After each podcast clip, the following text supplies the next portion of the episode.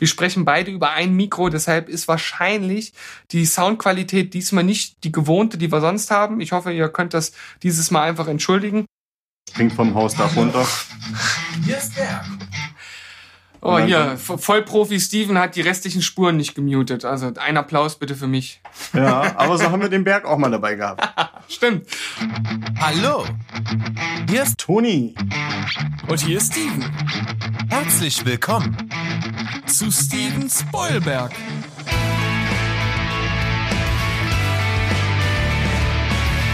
Steven Spoilberg.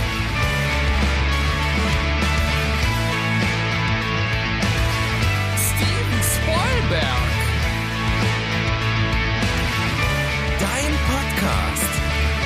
Steven Spoilberg. Steven Spoilberg? Steven Spoilberg. So, hallo alle zusammen. Wir sind zurück bei Steven Spoilberg.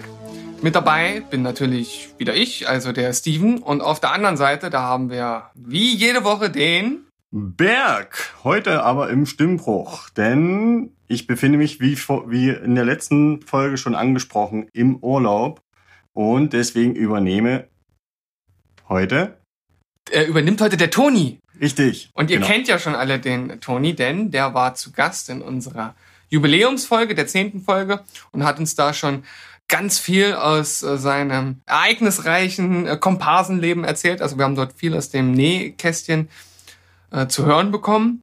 Und wir werden mal schauen, was wir heute hier so alles aufs äh, Tableau zaubern können. Wir haben uns da jetzt ein, ein schönes Thema ausgesucht. Ich glaube, das, das passt ganz gut und werden da mal so ein bisschen das Ganze dann erleuchten. Aber bevor es dann wirklich losgeht, wisst ihr ja, gibt's immer erstmal unsere, kleinen, unsere kleine Spielerunde, so nenne ich es jetzt mal.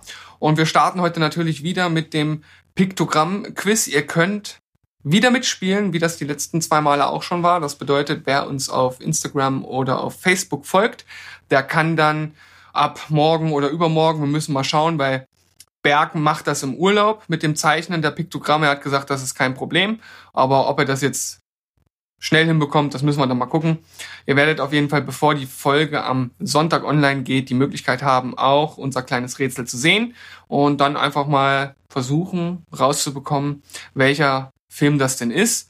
Und jetzt zeige ich dem Toni mal, was wir hier, was ich hier vorbereitet habe. Und zwar, Toni, ist das das Rätsel auf dieser Seite. Bitte erklär mal kurz den Zuhörern, was du dort siehst. Okay, also das erste Bild äh, zeigt ein Männchen, was an einem Tisch sitzt, möchte ich sagen. Zumindest ist es von der Seitenansicht. Ich würde sagen, es ist ein einfacher Tisch. Genau, daneben äh, sind zwei Masken, das typische Theaterbild, eine lachende Maske, eine weinende Maske, ein noch qualmender Revolver und drei Menschen, die auf, einen auf jeweils einen Tisch stehen und daneben ein anderer Mann. Okay, dann raten wir mal. Drei, zwei, eins. Club der Toten Dichter. Das ist natürlich vollkommen richtig. Hast du den Film gesehen? Natürlich. Natürlich. Ist Oh, ein Captain, mein Cap. Oh, Captain, mein Captain. Ein Klassiker, den man, finde ich, schon eigentlich gesehen haben muss, wenn man sich ein bisschen für Filme interessiert. Wobei wir in unserer Liste der nicht gesehenen Meisterwerke ja auch gesehen haben. Wir sind da auch nicht äh, ohne Fehler. Also wir haben ja auch so einiges nicht gesehen, aber der Film gehört bei mir dazu, dass ich ihn gesehen habe. Und ich fand den auch wirklich großartig, auch äh, immer wieder schön, Robin Williams nochmal zu sehen, in, sozusagen in der Blüte seines Schaffens. Und was ich bei dem Film total toll fand, ich bin ja riesiger Dr. House-Fan und hab dann äh, seinen besten Kumpel, ähm, ähm, Dr. Wilson, den habe ich eigentlich in Dr. House so zum ersten Mal richtig wahrgenommen. Und als ich dann später den äh, Club der Toten Dichter gesehen habe, da habe ich gesehen, dass er dort auch schon mitgespielt hat. Und das Lustige ist, er sieht wirklich genauso aus wie heute auch. Also der ist praktisch wirklich nur ein bisschen größer geworden und hat vielleicht die ein oder andere Falte bekommen. Und ansonsten, ich habe den Schaus also den Namen des Schauspielers jetzt gerade nicht äh, direkt vor Augen, aber sieht ja immer noch genauso aus wie heute. Sehr lustig. Er ist quasi Keanu Reeves, Ja, der einfach nicht älter wird und immer Ja. so aussehen wird. Genau. Ja, und äh, das war's auch schon für unsere kleine Einführungsrunde hier. Denn äh, heute gibt's mal nur das Piktogramm-Quiz und nächste Woche gibt's dann wie gewohnt auch wieder das kleine zynische Filmplot-Quiz. ansonsten würde ich sagen, Toni, bist du bereit für unseren Hauptakt? Bereit geboren. Bereit geboren. Dann machen wir an dieser Stelle ein kleines Päuschen und dann geht's auch gleich schon weiter. Bis dahin, Tschüssikowski.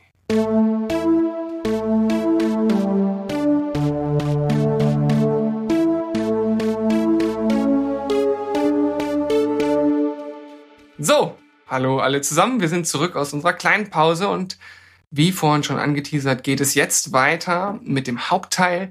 Wir haben uns ein, zwei kleine Mini-Themen rausgesucht und dann ein etwas größeres, was ich hier zusammen mal mit dem Toni ein bisschen ausdiskutieren möchte. Toni, du hast gesagt, du bist bereit geboren, also legen wir direkt Natürlich. los.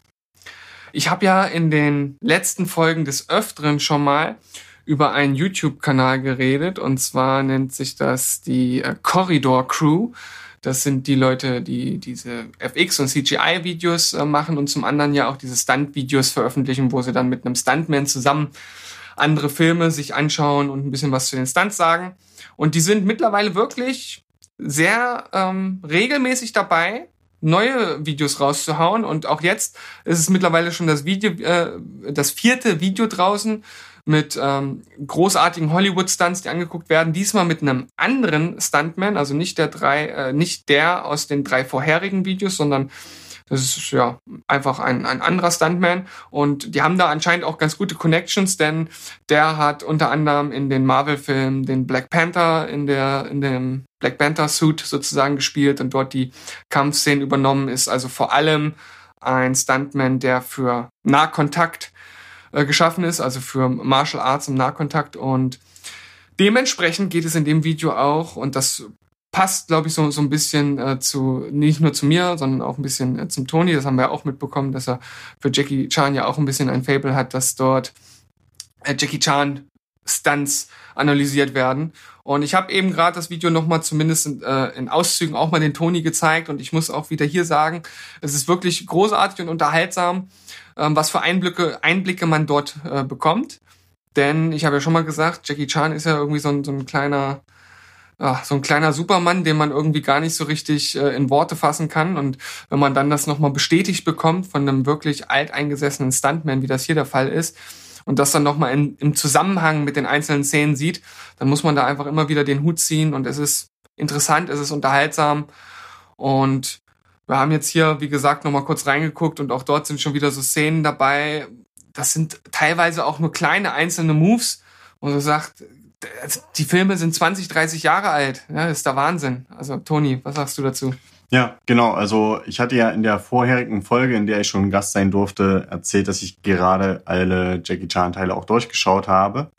Ähm, zumindest weitestgehend. Ähm, alles, was irgendwo machbar war über YouTube oder Netflix oder Amazon Prime. Und es ist, wie du schon richtig sagtest, es ist einfach Wahnsinn, weil der Typ ähm, hat es nicht, der hat da keine Methoden, dass da irgendwie nochmal eine Matte liegt und dass das irgendwie geplant ist und er sich da irgendwie sonst wie abrollt oder so, sondern er macht das halt einfach äh, so, wie er sich das vorstellt. Das Ganze er springt dann halt einfach von den einen Hausdach zum anderen Hausdach oder springt vom Hausdach runter. Hier ist Berg. Oh, hier, Vollprofi Steven hat die restlichen Spuren nicht gemutet. Also ein Applaus bitte für mich. Ja, aber so haben wir den Berg auch mal dabei gehabt. Stimmt. Berg, dein Special-Auftritt, ohne dass du überhaupt anwesend bist. Wahnsinn. Berg als Komparse.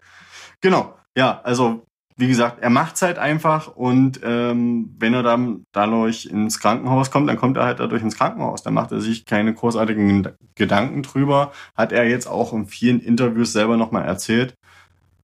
Wenn er irgendwas machen sollte, dann ja einfach von Dach springen oder vom Auto springen oder ins Auto springen, wie auch immer.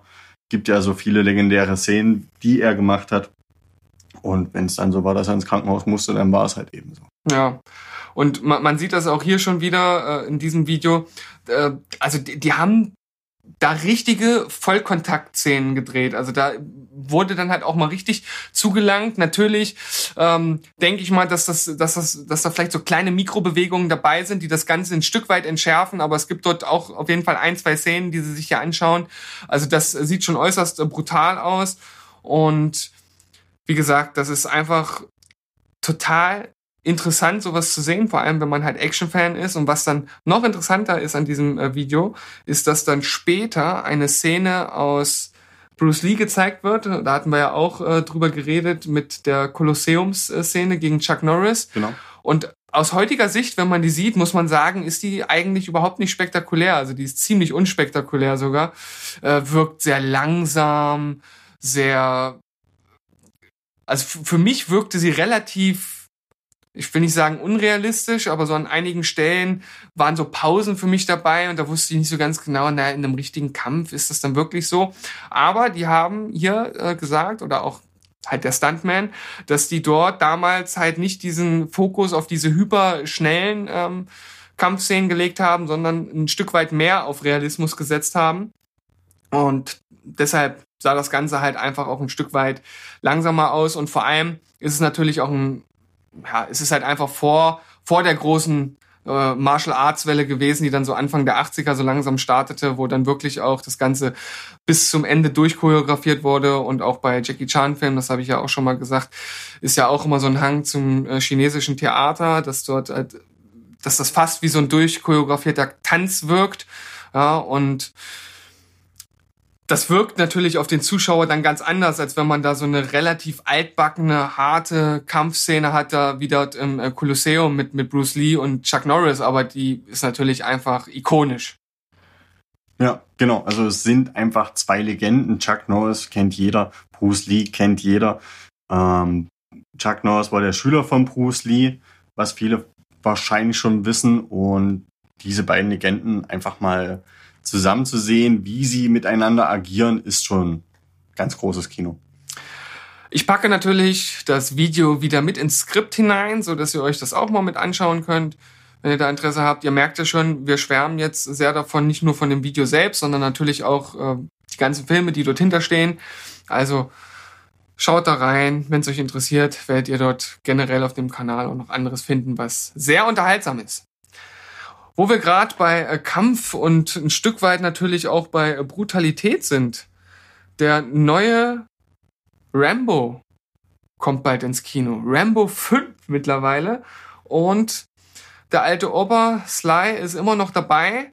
Und ich denke, der ein oder andere war schon auch ein Stück weit überrascht, dass der vierte Teil ja wie soll man das sagen, kein Blatt vors Gewehr genommen hat, wenn man so möchte, oder vor die Machine Gun. Also da wurde ja wirklich, also ziemlich hardcore gemetzelt und auch Teil 5 bekommt jetzt eine Altersfreigabe ab 18 und wird, denke ich mal, an diesen äh, Gewaltgrad anknüpfen. Und ich, ich schätze das jetzt mal einfach als Reaktion auch auf den letzten Film ein, weil das wahrscheinlich sehr gut ankam, dass dort viele gesagt haben, das ist so ein Rambo, den, den man sich wünscht.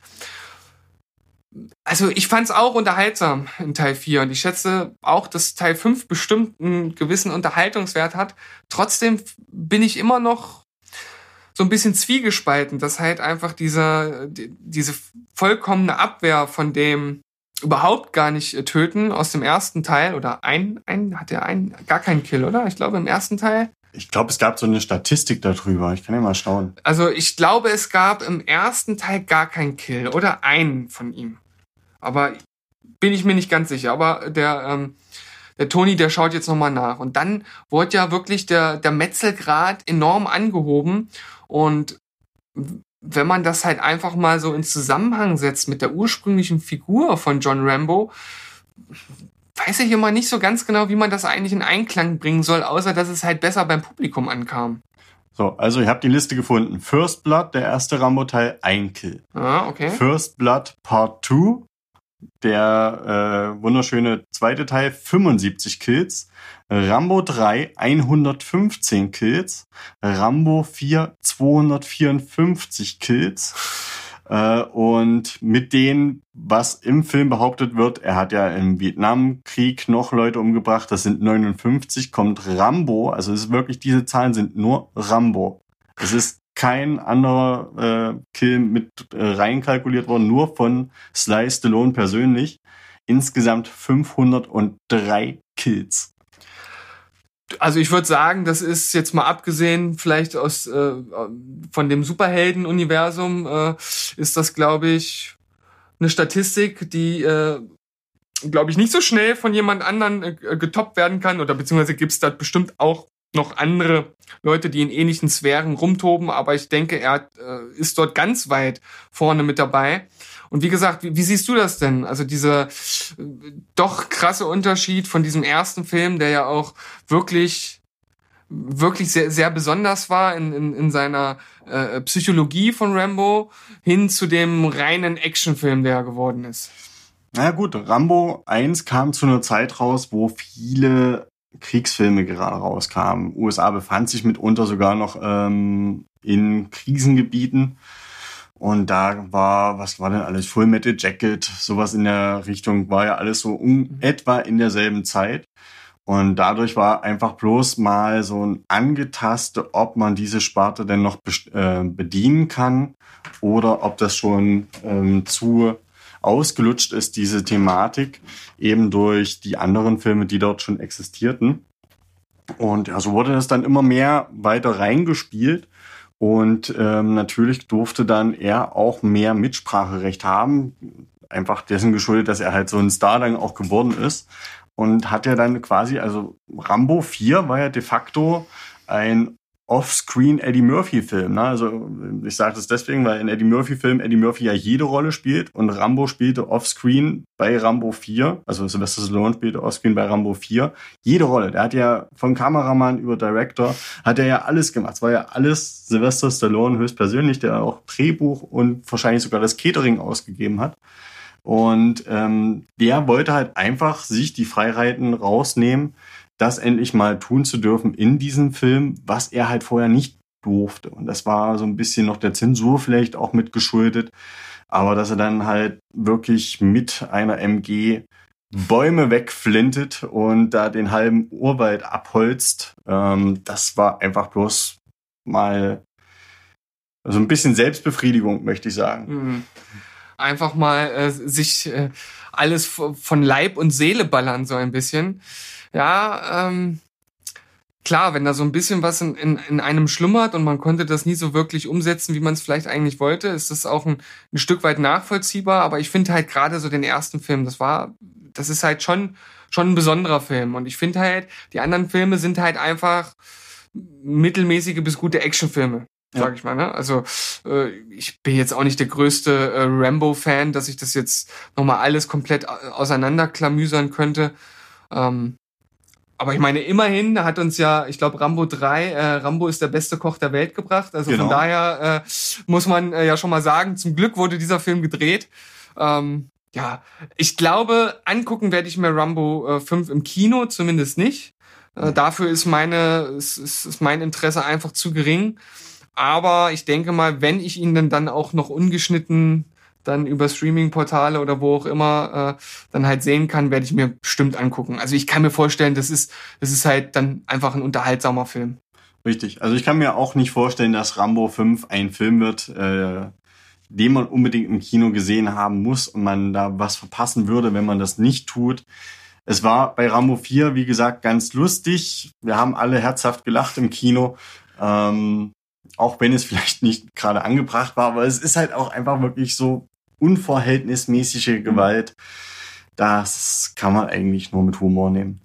Ich wollte gerade sagen, es ist ja schon, schon fast ein bisschen äh, wie eine überspitzte Karikatur fast. Also Richtig. Es war, es war an der Grenze, also hast du auf jeden Fall recht. Und ich kann mir einfach auch gut vorstellen, wenn man mit Freunden im Kino ist, dass man sowas auch ein Stück weit weglacht, obwohl klar, Krieg ist irgendwie nicht, nicht zum Lachen und der Film will ja auch irgendwie ernst sein, aber auf der anderen Seite ist er, wie gesagt, auch sehr borderline in Richtung, Richtung überspitzte, naja, Persiflage will ich nicht sagen. Aber ihr, ich denke, ihr kriegt oder ihr äh, habt unseren Punkt verstanden und ich bin gespannt, was bei rauskommt. Gut, das waren unsere zwei kleinen Themen. Jetzt kommen wir zu einem Thema, wo ich dachte, oder wo ich mir vorher überlegt habe, was könnte ich denn jetzt heute mit dem Toni mal machen? Und da Toni ja nun so ein bisschen Einblick zum einen in die Filmwelt ja hatte als Komparse und zum anderen auch durch seine ähm, Aufenthalte in, in Japan da halt auch irgendwie so ein bisschen Einblick in andere Filmkulturen hatte und bestimmt auch so nochmal Filme aus anderen Ländern gesehen hat, dachte ich, wir nehmen einfach mal als Thema ausländische Filme. Also Filme, die nicht in den USA und die auch nicht in Deutschland gedreht wurden, weil über Deutschland haben wir nun auch schon ein paar Mal äh, geredet und zumindest ich und Berg sind uns da ja auch relativ äh, einig, dass aus Deutschland relativ wenig gute Filme kommen, dass es immer mal ein paar Ausreißer gibt, wie zum Beispiel Das Leben der anderen oder Das Weiße Band oder, oder Knocking was on auch Heaven's immer. Door. Ja, natürlich ein filmisches Meisterwerk. Manta Manta. Ma- Der sowieso. Also nichts geht ohne Manta Manta. Ähm, aber naja, also insgesamt ist da die deutsche Bilanz schon eher dünn, würde ich sagen. Aber wie gesagt, da haben wir ja nun ähm, auch ein paar Mal drüber geredet. Und mein ja, Anliegen oder meine Idee war, ja, was ist denn jetzt mit, mit so anderen Ländern? Was ist mit unseren Nachbarländern? Weil wir als Deutsche haben dann natürlich dann auch relativ schnell Kontakt mal mit, äh, Nachbarländern, mit Nachbarländern und den Filmen, die dort herkommen. Ähm, und natürlich gibt es auch Filmmärkte, die weiter weg sind, aber die trotzdem auch hier einen bestimmten Bekanntheitsgrad haben. Und wie gesagt, da Toni ja nun auch ähm, eine Verbindung zu Japan hat, denke ich, wird er da auch in die Richtung ein bisschen was erzählen können. Werden wir dann gleich einfach mal schauen. Wir, wir, wir gucken, wie sich das jetzt hier äh, organisch zwischen uns beiden entwickelt. Ich habe da auch gar nicht großartig was vorgegeben, sondern ich habe einfach gesagt, pass auf, wir nehmen jetzt einfach mal ausländische Filme auseinander. Und da ist natürlich die erste Frage, wenn ich sage ausländische Filme, was ist dein erster Gedanke dazu? Ja, das ist halt ein bisschen schwierig. Also du hast es ja eigentlich schon definiert gehabt, ähm, eben nicht amerikanisch und nicht deutsche Filme, weil Deutschland ja ist relativ dünn besiedelt und ja, natürlich ist amerikanisch ausländisch, aber ja, das ist halt so unser täglich Brot, das schauen wir halt ständig. Hm. Deswegen einfach auch mal so ein bisschen über den Tellerrand rausgeschaut und mal, wie du jetzt schon richtig sagtest, geschaut, was die Nachbarländer machen.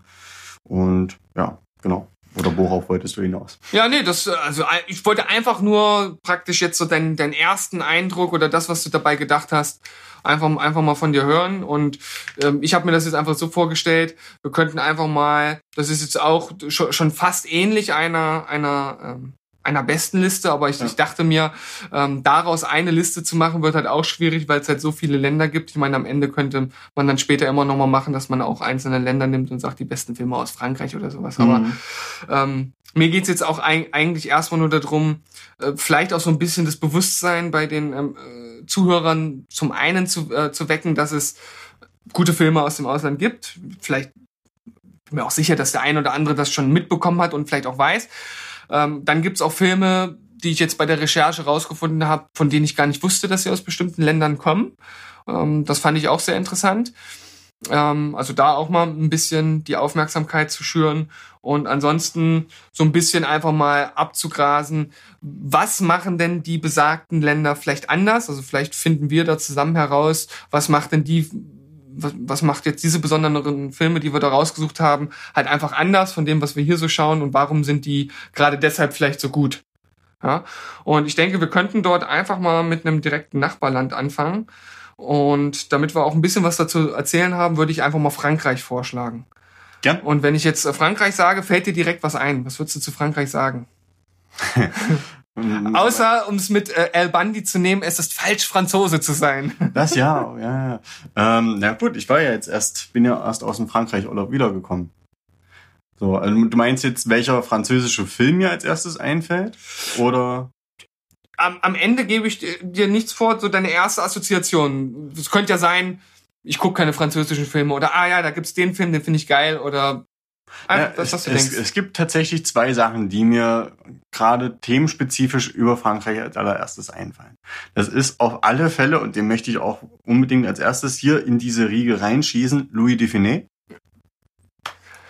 ja, ja, So. was? Nein, oh, was? Wieso? Oh.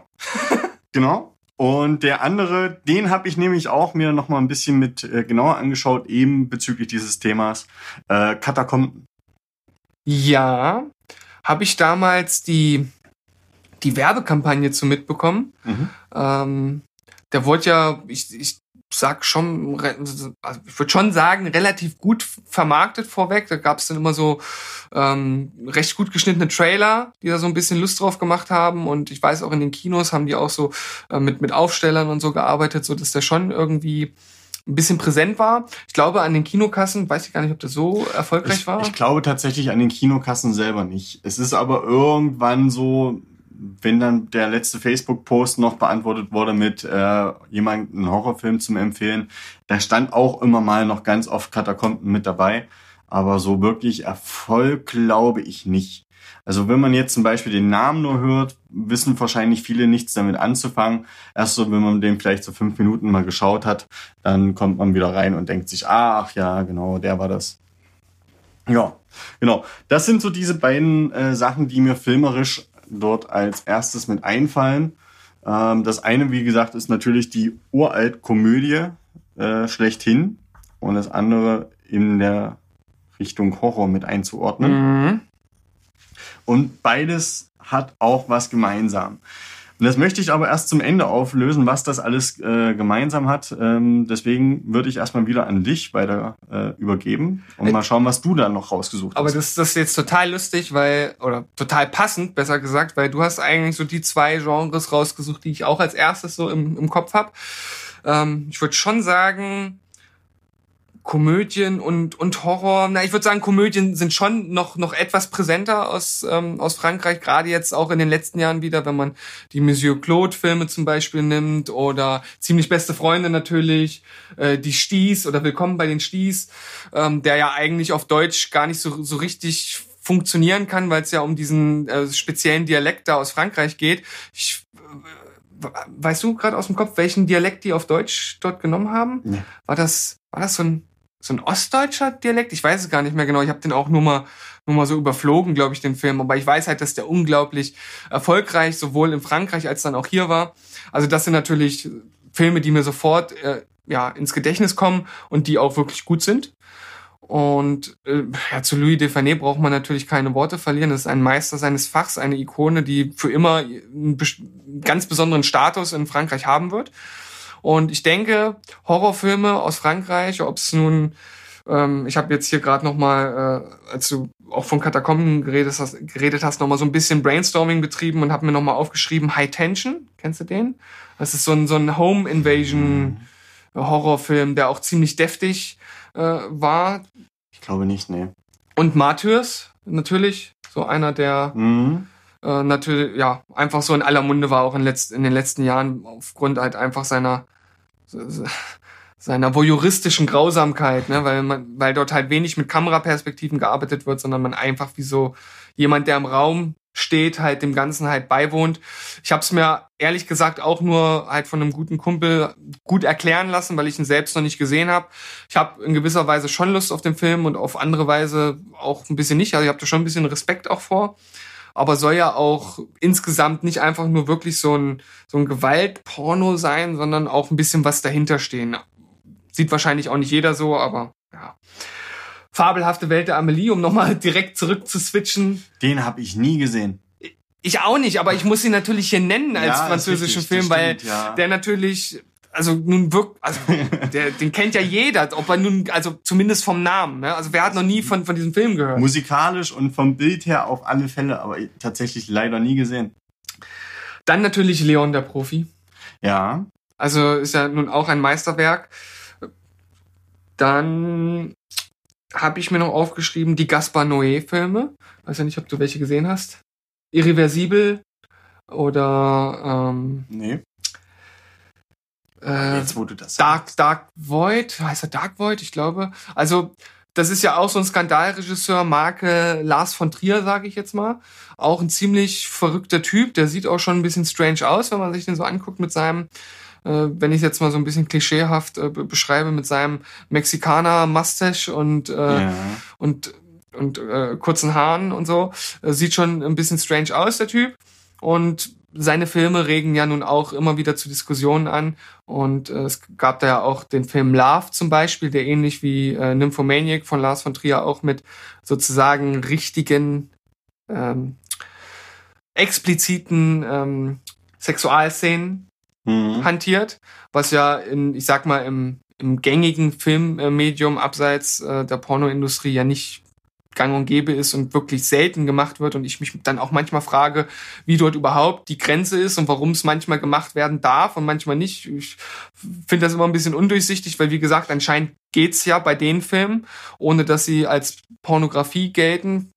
Ich weiß nicht, vielleicht einfach, weil der Anspruch anders ist an den Film an sich oder keine Ahnung. Nee, es gibt, es gibt da gewisse Regeln, die aber auch sehr an den Haaren herbeigezogen sind, tatsächlich. Also ein Penis darf nicht mehr als im 45-Grad-Winkel stehen. Danach zählt das wirklich. es ist wirklich, es klingt lustig. Es ist aber ähm, tatsächlich so 45-Grad-Winkel und danach ist es Porno. Hm. Also nach 45 Grad ist alles Porno, pornös.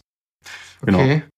Ich, ich überlege jetzt gerade, wenn ich, äh, wenn ich mir Antichrist vorstelle, hast du den gesehen? Nee. Da gibt's ja auch direkt die erste oder eine der ersten Szenen ist halt auch so eine Penetration in Nahaufnahme.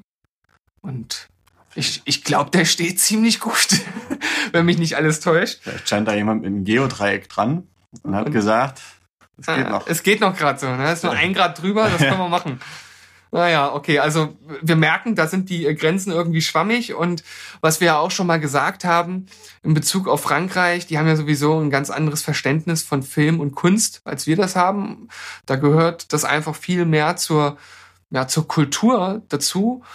Es gibt sehr, sehr viele Filme, die dort ab null und ab sechs Jahren sind und ganz, ganz wenige, die ab, ich weiß gar nicht, wie die Einteilung ist, 16, 18, ob das da auch so ist. Auf jeden Fall die, die hohe Einteilung, also für, für Erwachsene gibt's dort auch ganz, ganz wenig. Wir hatten das ja schon mal erwähnt, dass ich glaube 70 Prozent oder 75 Prozent sind, sind Filme ohne Altersfreigabe, also die mhm. ab null gesehen werden können. Das ist natürlich schon äh, ein extremer Unterschied zu Deutschland. Ja. Also ich würde sagen, abschließend zu Frankreich. Also Frankreich hat auf jeden Fall äh, eine Daseinsberechtigung abseits von äh, dem äh, etwas chauvinistischen Spruch von äh, Al Bundy. Äh, da kommen gute Filme her, die man sich angucken kann. Kommen aber auch gute Schauspieler her. Kommen auch gute Schauspieler her. Und wir haben natürlich mit Luc Besson da auch einen ähm, Produzenten, der gute ja. Sachen macht. Ne? Natürlich auch, vielleicht nicht immer so in jedem Film top-notch wie in äh, Hollywood, aber er hat ja nun mal auch das äh, fünfte Element, wenn es jetzt, auch wenn es jetzt kein französischer Film ist, aber nun mal auch mitproduziert. Und ähm, ich sag mal, als, als französischer Import in, äh, in Hollywood hat er dann natürlich auch gut zu beigetragen zu guten Filmen. Okay, wir wandern mal von äh, Westeuropa nach Nordeuropa, also zu den skandinavischen Ländern. Da habe ich mir jetzt vor allem Dänemark mal rausgeschrieben, weil ich zwar auch aus anderen, äh, ich weiß gar nicht, Schweden, kenne ich, glaube ich, auch ein, zwei Filme, aber eher wenig. Ich glaube, Finnland würde mir gar keine ad hoc anfallen. Also, welches von diesen Ländern weiß ich jetzt nicht genau, weil ich das immer durcheinander haue, deswegen möge man mir vergeben. Aber von da oben kommt ja auch diese ähm, Girl with a Dragon Tattoo-Reihe. Die ist die Glason-Trilogie, ist genau. Dänemark. Dänemark, ah, okay. Dann ah, habe ich nichts gesagt. Habe ich auch äh, direkt aufgeschrieben, sind äh, super Filme. Also vor allem der erste, der hat mich damals wirklich äh, richtig, richtig gut unterhalten. Der ist spannend, der ist von vorne bis hinten gut durchdacht und auch die Romane scheinen ja ihren äh, ihre Fans zu haben. Ansonsten wäre da ja äh, keine dänische Trilogie und dann erst recht keine Hollywood ähm, zumindest ein Ansatz davon. Ich, äh, ich weiß ja gar nicht, wir hatten letztens ja auch mit Berg drüber geredet und ich bin mir jetzt nicht ganz sicher, wie weit äh, dort noch die Planungen sind, dann noch irgendwas weiter zu machen. Aber das sind natürlich Filme aus Dänemark, die sind absolut gut. Dann Lars von Trier, gerade schon erwähnt, ist mhm. ja nun auch ein Däne. Äh, streitbar, definitiv, aber Antichrist ist halt nun einmal Künstler, also aus künstlerischer Sicht ist das ist das schon, würde ich sagen, Meisterwerk.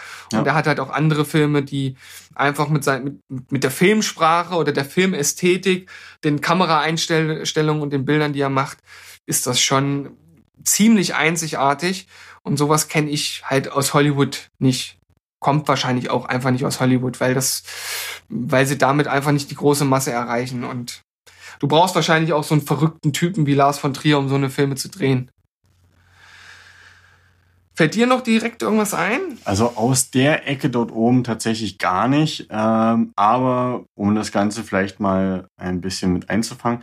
Also ja, diese Girl with a Dragon Tattoo-Reihe, das ist so ziemlich das, was mir da am präsentesten im Kopf ist. Ich hatte auch noch irgendeinen anderen Film gesehen. Ich versuche gerade schon die ganze Zeit rauszufinden, welcher das ist. Ich weiß noch, das war irgendeine so Home Party und das, der war aber relativ äh, langatmig, der Film. Aber ähm, die Ideen haben so ein bisschen ihren eigenen Filmstil. Und das ist auch der Grund, warum das nicht so großartig bei uns ankommt, weil es für uns anders wirkt. Mhm. Das ist so ein bisschen dieser Punkt Sehgewohnheiten, der hier schon des Öfteren besprochen wurde.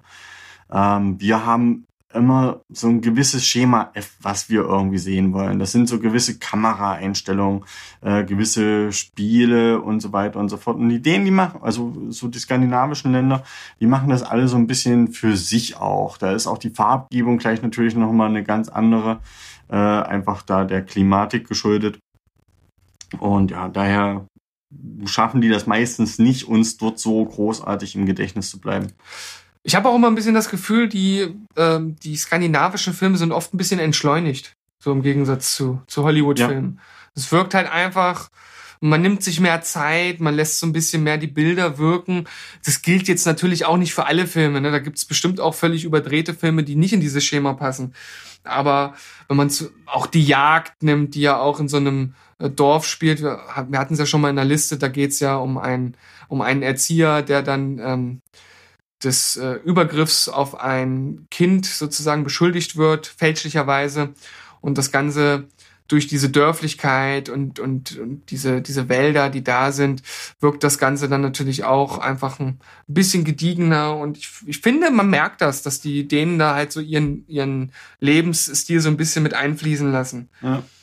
Ansonsten habe ich noch aufgeschrieben, äh, in China essen sie Hunde. Wollte ich gerade ja? sagen, ja, ich habe es gerade rausgesucht, ja, genau. Schon Ewigkeiten her, dass ich den Film gesehen habe. Ich weiß nur, dass ich ihn äh, wirklich unglaublich gut fand. Und ähm, Nightwatch ist auch noch so einer, der immer oft genannt wird.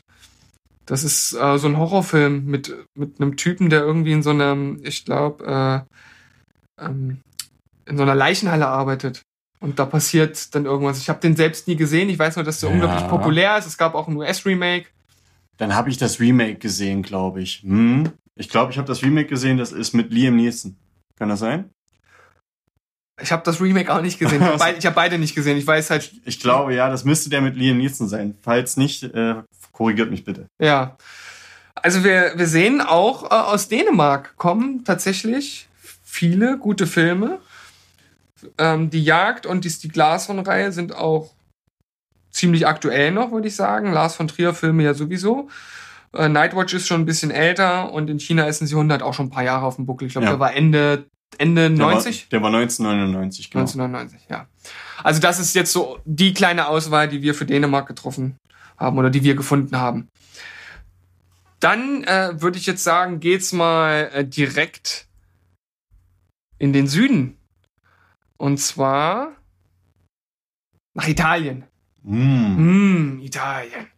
Was das, er das allererste? Komm, direkt sagen, was fällt dir ein, Italien?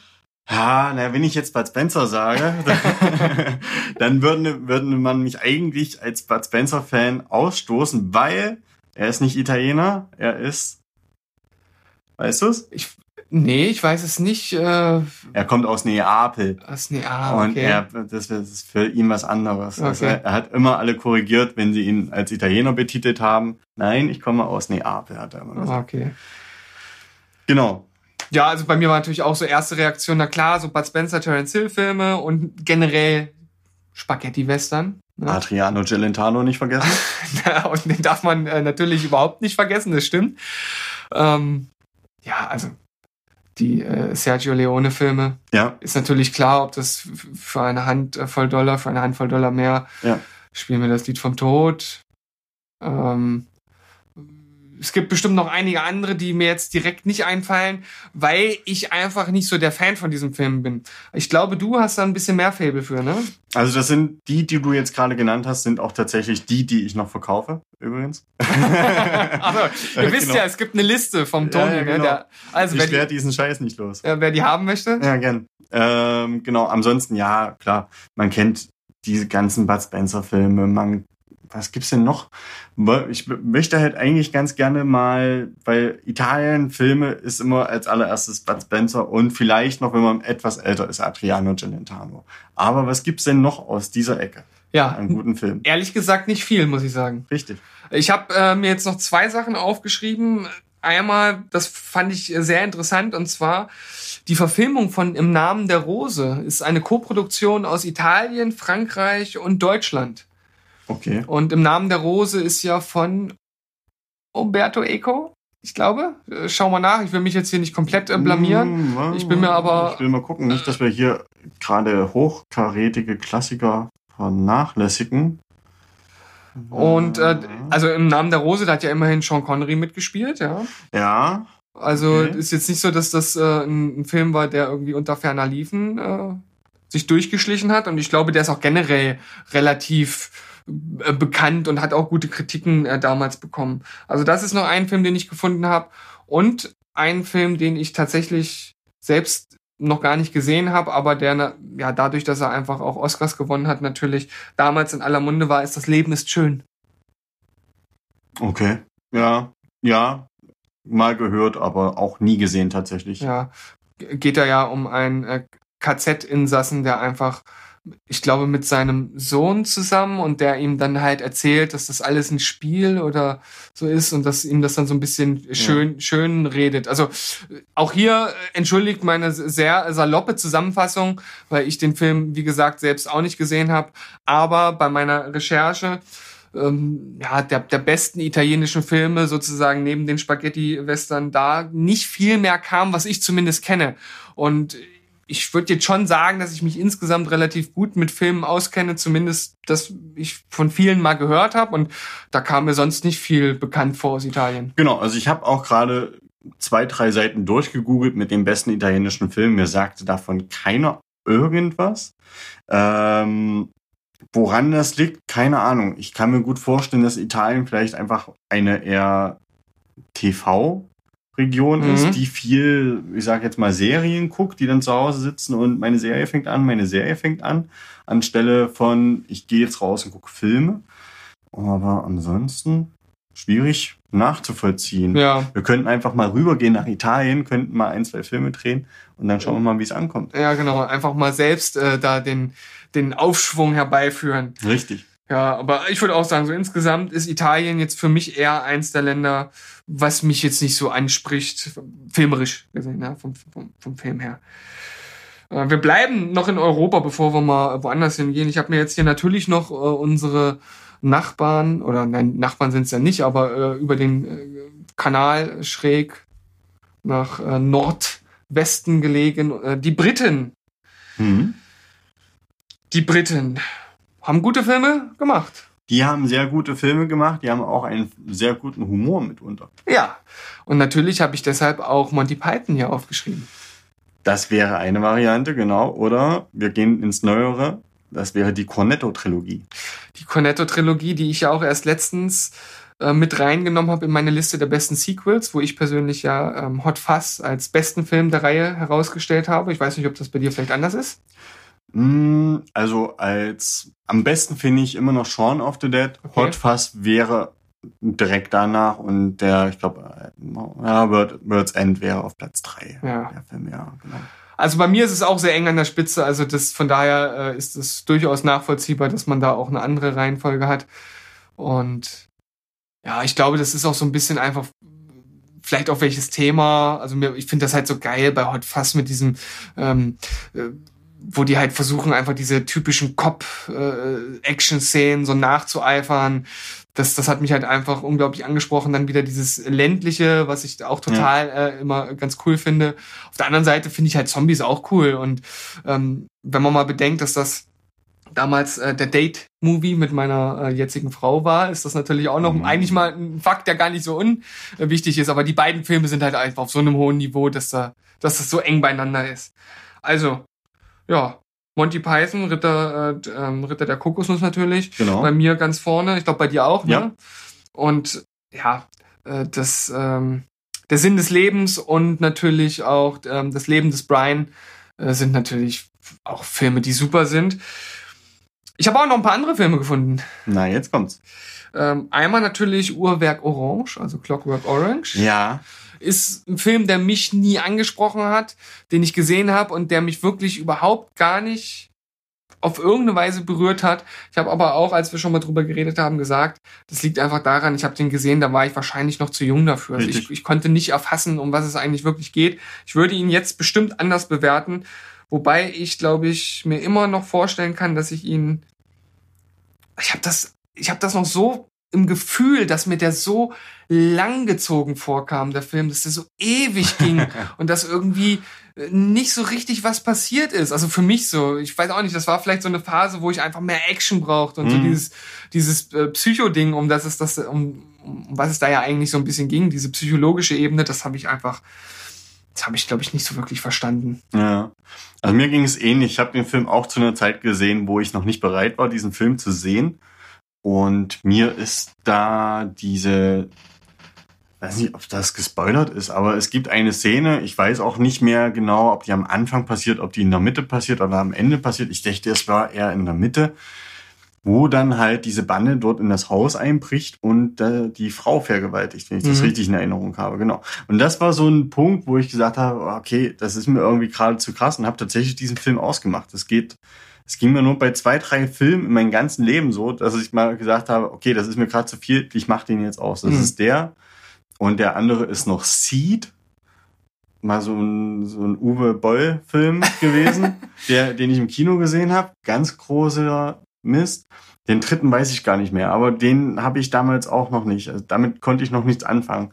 Irgendwann schaue ich den bestimmt nochmal und dann auch mit ganz anderen Augen, aber aktuell ist der mir noch nicht so hinterlegt. Ja, großer Film der Filmgeschichte, aber ja, ich habe jetzt auch nicht so direkt, also ich würde, wenn ich ihn jetzt hier hätte, würde ich nicht gleich rübergehen und den gucken. So. Also ja. brauche ich, glaube ich, auch irgendwie die richtige Stimmung und einfach ja das richtige Setting, um den zu schauen. Äh, Trainspotting, Danny Boyle. Mhm. Ist für mich auch kein Film, den ich jetzt super überragend finde, der aber natürlich auch seinen Platz irgendwo hat, vor allem in der britischen Filmgeschichte und der halt einfach auch bekannt ist, der ähm, auch für eine bestimmte Machart steht, wie er halt gemacht ist. Und ja, da, also ich, ich finde, der darf nicht fehlen, wenn man über britische Filme redet. Ja, von 1996, ich habe gerade mal interessenhalber geschaut. Ja, ist schon der tatsächlich ist schon ewig her. Ja. Etwas älter, ja. Was ich jetzt gar nicht so genau weiß, vielleicht weißt du das äh, und kannst mich da korrigieren. Aber waren die ersten James Bond-Dinger nicht auch britischer Herkunft, bevor das dann ins große Kino Hollywoods aufgenommen wurde? Also das, das könnte sein. Und wir können ja mal schauen äh, schnell, ob wir hier zu, zu ähm, James Bond da jagt Dr. No, das war ja der erste. Da steht's ja schon. Genau, ja, Großbritannien, genau. Großbritannien, ja. Also diese Reihe entstammt auch Großbritanniens und ist ja heute noch sehr angesagt. Also ja. heute auch noch sehr erfolgreich, auch mit Simon Peck von Shaun äh, of the Dead mitunter. Ja. Genau. Also darf man ja eigentlich fast gar nicht vergessen. Also gut, dass du es noch eingeworfen ja. hast. Das äh, wäre uns wahrscheinlich um die Ohren geflogen, wenn wir jetzt James Bond hier vergessen hätten. Und also Fun Fact, ich habe nie auch nur einen Teil davon gesehen. Nicht einen James Bond? Nicht, nicht einen Teil. Wie hängt, geht das denn? Hängt einfach damit zusammen, mein Bruder hat ähm, sich diese komplette Collection mal gewünscht. Und ich habe mir vorgenommen, wenn ich die mal gucke, dann nicht so mal so kleckerweise, vielleicht mal den Film und vielleicht kommt dann der andere Film mal irgendwie im Durchbingen. Ja, genau, also so nicht so durcheinander, sondern einfach wirklich mal, dass man sagt, okay, immer Sonntag setzt man sich hin und guckt einen Teil und dann wie viele sind es jetzt? 52, 53? Keine Ahnung. Nee, ich glaube, da bist du ein bisschen zu weit. Ich glaube, wir sind jetzt beim 23. oder 24. So selber. hast, hast du nur einen Dreher drin gehabt? Genau, einen Zahlendreher drin gehabt, Entschuldigung. genau, und ich wollte mir das immer äh, zusammen angucken. Es hat sich aber bis jetzt noch nie ergeben gehabt und äh, das hing dann auch so ein bisschen am mangelnden Interesse und ja. Ich glaube auch, dass die alten James Bond-Filme schon auch ein, ein Produkt ihrer Zeit sind, dass ja. sie heute, wenn du jetzt heute Dok ja, äh, James Bond jagt Dr. No guckst, das wird dich nicht mehr hinterm Ofen hervorlocken. Also, ja. Außer man geht halt mit einem gewissen Sinn für Nostalgie halt da dran. Wie sieht's denn aus mit Snatch? Ist zwar keine rein äh, britische Produktion, aber ähm, wurde auch teilweise in ähm, Großbritannien gedreht oder zumindest gilt es auch als Produktionsland und ist natürlich mit äh, vor allem der Rolle von, von Brad Pitt, der dort in diesem Nuschel-Dialekt redet, äh, so ein bisschen zur, zur Bekanntheit äh, gekommen. Keine Aber Ahnung. Es ist nicht so deins. Nee, keine Ahnung. Also Nuschel-Dialekt kenne ich eigentlich nur von Tom Hanks in äh, Illuminati. Aber ich glaube, da ist es ungewollt, oder? Da ist es ungewollt, ja. Ja. Und da ist es halt schon wirklich so, dass du ihn eigentlich überhaupt gar nicht äh, verstehst. Also das ist recht schwierig, ja. Und äh, ist aber äh, schon auch ziemlich, ziemlich lustig. Und Moon ist auch eine britische Produktion mit Ja, Sam, äh, Sam Rockwell. Das habe ich wiederum mal gesehen, Ja, ja. das ist ja ein, einer un- unserer Lieblingsfilme, also von mir und Berg. Das ist ja wirklich ein großartiger Film. Und alleine dafür müsste man äh, den Briten, zumindest den, den Filmbriten sozusagen, auf jeden Fall die Füße küssen. Ja. Ich glaube auch, die Briten haben eine ganz eigene Art, vor allem was den Humor betrifft. Also ich Richtig. glaube, das ist so ein Merkmal, was man jetzt hier so herausstellen könnte. Dass, man sagt ja nicht umsonst so dieser typische britische Humor. Äh, könntest du in Worte fassen, was den so umfasst? Ja, klar. Also der britische Humor ist eigentlich so ein Gentlemans Handwerk, was sehr trocken rüberkommt, aber doch noch mit so einem gewissen äh, Maße an Klasse. Also ähm, nur um mal das nochmal zu erwähnen, was da überhaupt für Schauspieler herkommen aus Großbritannien. Ne? Das ist ähm, Sir Ian McKellen, ganz großer Schauspieler. Dann ähm, Alan Rickman war Brite. John Cleese? John Cleese. Und das sind halt natürlich alles Hochkaräter, die dann auch irgendwann mal noch den Titel Sir mitbekommen haben. Und Sean Connery, vorhin ja auch Sean schon Connery natürlich, ja, genau, selbstverständlich. Ähm, ja, also die bringen das halt einfach mit so einem gewissen Charme rüber und wirklich so furztrocken, dass man einfach nur dran vor Lachen ersticken muss. gesagt. Ja, das hast du auf jeden Fall äh, gut ausgedrückt. Und alle, die wir ja jetzt auch genannt haben, sind ja auch tatsächlich Schauspieler, die dann in Hollywood Fuß gefasst haben. Ne? Und wenn man das jetzt nochmal mit den anderen Ländern vergleicht, ich meine, in Dänemark, da fällt mir jetzt wirklich nur Mats Mikkelsen ein. Ja. Als, äh, als wirklich äh, Hollywood-Schauspieler. ähm, Na gut, Skarsgård, ja, das, wobei das sind, glaube ich, Schweden, ne? oder? ich glaube, das sind Schweden, ja. Aber Das ist ja auch im Die Prinzip die ganze Skarsgård-Familie, Familie, ja. Ja. Ähm, ja, gibt es da noch jemand? Finnische Schauspieler wird mir jetzt ad hoc eigentlich gar keiner einfallen. Norwegische. Ne, Ja, wahrscheinlich gibt's. Lordi. Lordi. Keine Ahnung. Ah, Lordi sind Finn. Ach so, ne, dann, ja. Das sind, Die haben bestimmt auch mal im Film mitgespielt. ja. So, und ähm, Frankreich, also so richtig französische. Jean? Reno. Jean Reno, okay, klar. Äh, der, ja. Gérard Depardieu. Gerard Depardieu, ja. Also da äh, kriegen wir dann schon ein bisschen mehr zusammen. Ja, und bei Italienern, Es ist schwierig, ja. das ist schwierig. Vorher nie so bewusst gewesen, das wurmt mich jetzt. Was haben wir noch für ähm, europäische Länder? Äh, mir ist bei dem nächsten Land was ganz Interessantes aufgefallen. Mal, mal gucken, was du jetzt erstmal so als erste Eingebung hast. Österreich. Arnold Schwarzenegger. Ach, Schwarzenegger, ja, okay. Apfelstrudel. Apfel. Österreichische Filme. Österreichische Ja, doch, Filme. doch, doch, da kann ich tatsächlich mitreden, ja. Ähm, ja, doch, da fällt mir einiges ein. Echt? Hm? Also ich habe Auch gute Schauspieler mitunter. ja, gute Schauspieler. Äh, ich, ich musste mich ja letztens praktisch outen, als ich ähm, Christoph Walz als ähm, Deutschen eingestuft habe. Da war unsere Fangemeinde geschockt. Wie, wie kann er das nur? Ja, stimmt, das habe ich mitbekommen. Ja, da ging mein Mittelstrahl auf. Ähm, ja, da haben wir natürlich schon mal einen äh, Österreicher, der natürlich, ähm, ja, der ist natürlich in aller Munde in, in Hollywood mit seinen mittlerweile zwei äh, goldenen Jungs, die er eingeheimst hat. Aber filmtechnisch mir sofort in den Kopf gekommen ist Funny Games. okay. Das ist so ein Film, der mir direkt hervorkam. Und die anderen Filme, das sind so Sachen, von denen habe ich in letzter Zeit nur gehört. Da gab es zum Beispiel Die Wand. Das ist auch so eine Romanverfilmung. Das ist so ein bisschen Mhm. Fantasy-mäßig in Anführungszeichen, weil dort eine Frau, ich glaube, irgendwie in so eine Hütte fährt und will dann wieder weg und dann ist so eine Wand, also eine unsichtbare. Okay. Und die kann dann da nicht raus. Ähm, habe ich auch nur mal mitbekommen, dass er verfilmt wurde, hat keinen großen Wirbel oder keinen großen Staub aufgewirbelt. Und eine Sache, die ich jetzt noch mit rausgenommen habe, weil ich den auch selbst gesehen habe und weil mir halt auch so die Message dahinter halt äh, wichtig ist, ist Plastic Planet oder Plastic Planet von Mhm. äh, ähm, ah, fällt mir der Name nicht ein, Dokumentarfilmer, habe ich auch in einer Latest Watches mal erwähnt gehabt. Der hat dann vor kurzem auch eine äh, Doku zur, zu Greenwashing gemacht.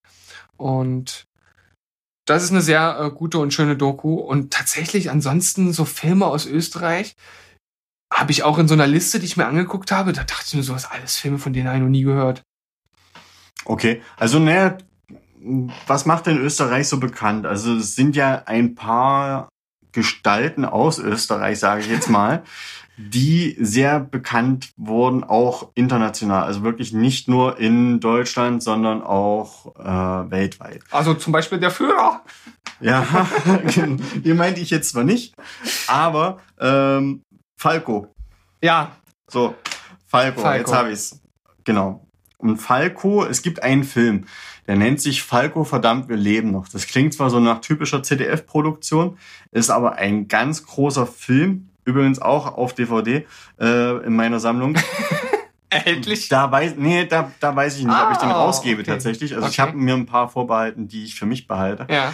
Ähm, und zwar dieser Schauspieler, der dort Falco verkörpert, heißt Manuel Rubey. Mit Manuel Rubey hatte ich das große Glück, äh, eine ARD-Produktion mal mitdrehen zu dürfen. Das war aus der Haut. So ein Remake von einem DDR-Film Coming Out für den für die, die denjenigen mal, den Film mal gesehen haben. Jedenfalls, ähm, die haben jedes einzelne Musikvideo von Falco komplett nachgedreht. Und es ist so krass auch wirklich ins Detail nachgedreht worden, dass man das Original nicht mehr von dem Nachgedrehten unterscheiden kann. Also das kann ich zum Beispiel sehr empfehlen. Das ist eine sehr gute Produktion. Auch äh, Manuel, wie gesagt, nochmal liebe Grüße. Kann man zwar nicht vorstellen, dass er, dass er hört, aber sollte er es hören. Ähm, genau, ist ein ganz großartiger Schauspieler, der auch ähm, viel in Österreich äh, noch aktiv ist. Und ansonsten, äh, was fällt dir denn zu dem Namen Romy Schneider ein? Okay, da erwischte mich jetzt natürlich kalt. Das hätte ich natürlich, ja, hätte ich eigentlich auch äh, wissen bzw. einwerfen müssen. Ein Name, der ja aus der aus der Filmgeschichte nicht nicht wegzudenken ist. Genau, also eine klassische Hollywood-Diva des äh, aus Europa im Prinzip. Ja, Also es ist ja wirklich so dieses Glamour-Leben, was man so ähm, von den Schauspielerinnen irgendwie im Kopf hatte. Das war irgendwie so mehr oder weniger Romy Schneider. Zumindest ist das so bei vielen in Erinnerung. Die ist zwar, glaube ich, im Nazi-Deutschland geboren, so wie ich das gelesen hatte gerade. Kann das sein? Ähm, ist ja dann aber, deutsch-österreichische Schauspielerin. Ja, Ich würde genau. sagen, das lassen wir noch mal durchgehen. ich würde auch denken, ja. Weil zumindest müssten ja die Filme auch überwiegend mit in Österreich gedreht worden sein. Ja. Also wir schauen jetzt hier äh, nämlich gerade nochmal, na gut, also klar, Sissy, Ja. ob man jetzt nun Fan davon ist oder nicht, sind ja schon Filme, die auch äh, ins, in die Geschichtsbücher irgendwo mit reingehören. Wir gucken mal, ähm, was haben wir denn hier so als, als ersten? Wa- Was würdest du denn sagen, sind so die äh, Filme, die von ihr jetzt am bekanntesten sein müssten? Ja, eigentlich die komplette Sissy-Reihe. Ja, Ähm, weil an der kommt man auch heute nicht mehr dran vorbei. So alles andere, das ist leider Gottes schon ein wenig in Vergessenheit geraten, aber die Sissy-Trilogie, äh, Gott, nicht Trilogie, das sind ja mehrere Teile. Wie viele Teile waren das? Ich habe es jetzt gerade auch nicht mitgezählt. Äh, also wir haben Sissy, Sissy die junge Kaiserin, Sissy Schicksalsjahre. Ja, ich glaube, es sind drei. Doch, Trilogie. Die kommt ja wenigstens einmal im Jahr. Zur Weihnachtszeit ja meistens nochmal. Und da kommt man auch einfach nicht mehr dran vorbei. Also äh, blockiert die Mutter auch gerne mal den Fernseher für mehrere Stunden und schaut sich dann alle Teile hintereinander weg an. Und ja, Romy Schneiderin, der Grund fürs äh, Benchwatching quasi. Also ich muss sagen, ich äh, gucke jetzt gerade hier nochmal so durch die Filme durch, dass mir die anderen gar nicht so geläufig sind. Klar, den Namen, äh, ich glaube, irgendwie jeder hat schon mal von Romy Schneider gehört. Ich überlege gerade, Spion zwischen zwei Fronten kommt mir noch so Ja. leidlich bekannt äh, vor, so ein bisschen. Also ich glaube tatsächlich viel mehr, die Frau am Fenster habe ich mal gesehen, ja.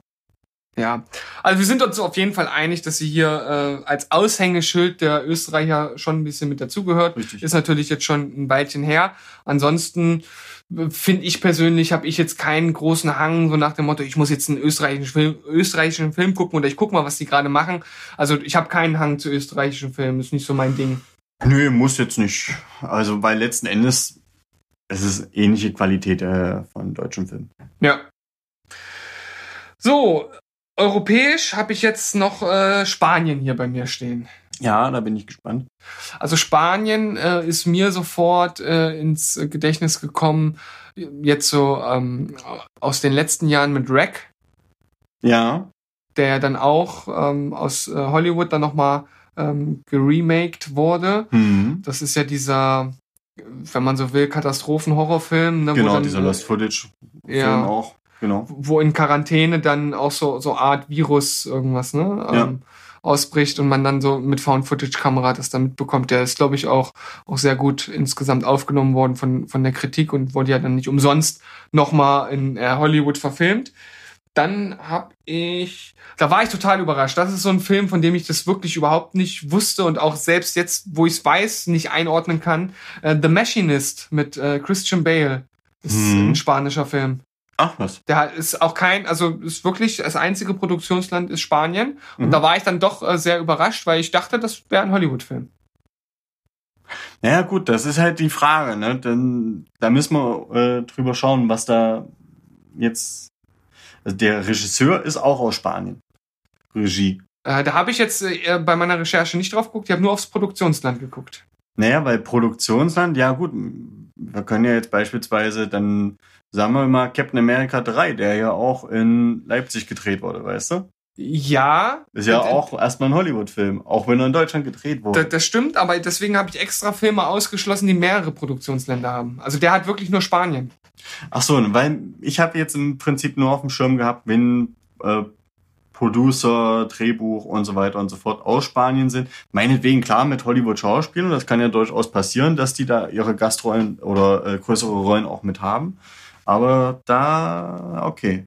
Das müsste ich mir mal anschauen. Was, wie heißt der? Welcher war das? Äh, The, The Machinist mit Christian Bale, das ist so einer der Rollen, wo er halt eine Seite des äh, Filmbusiness gezeigt hat, die man eigentlich nicht so gut heißen sollte, weil er Ach für ja. den Film ja Mhm. sich extrem abgemagert hat. Ja. Also wirklich abgemagert, dass er aussah, ähm, als wenn er wirklich äh, künstlich ernährt werden müsste. Also äh, man hat die Rippen wirklich einzeln alles Ja. gesehen, einen komplett eingefallenen äh, Magen. Also äh, das ist wirklich ganz, ganz grausam. Und das Interessante ist, der Film, der danach folgte, weißt du, welcher das ist? Von Christian Bale? Das ist der, wo der dann schon wieder so fett war, ne? Ja, nicht fett, sondern Also muskulös. muskulös. Ja. Batman. Batman Begins. Mhm.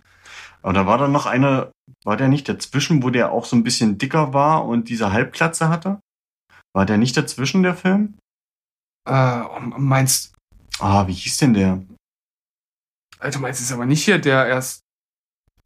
Äh, Hm. ich, ich will jetzt auch gerade nichts Falsches sagen, damit ich mich ja nicht wieder blamiere. Ich bin mir aber ziemlich sicher, dass nach äh, The Machinist direkt äh, Batman Begins kam und auch dazwischen das in kürzester Zeit wieder aufgearbeitet werden konnte. Und das funktioniert halt nur mit Drogen. Ja. Ja, um so einfach ganz deutlich zu sagen.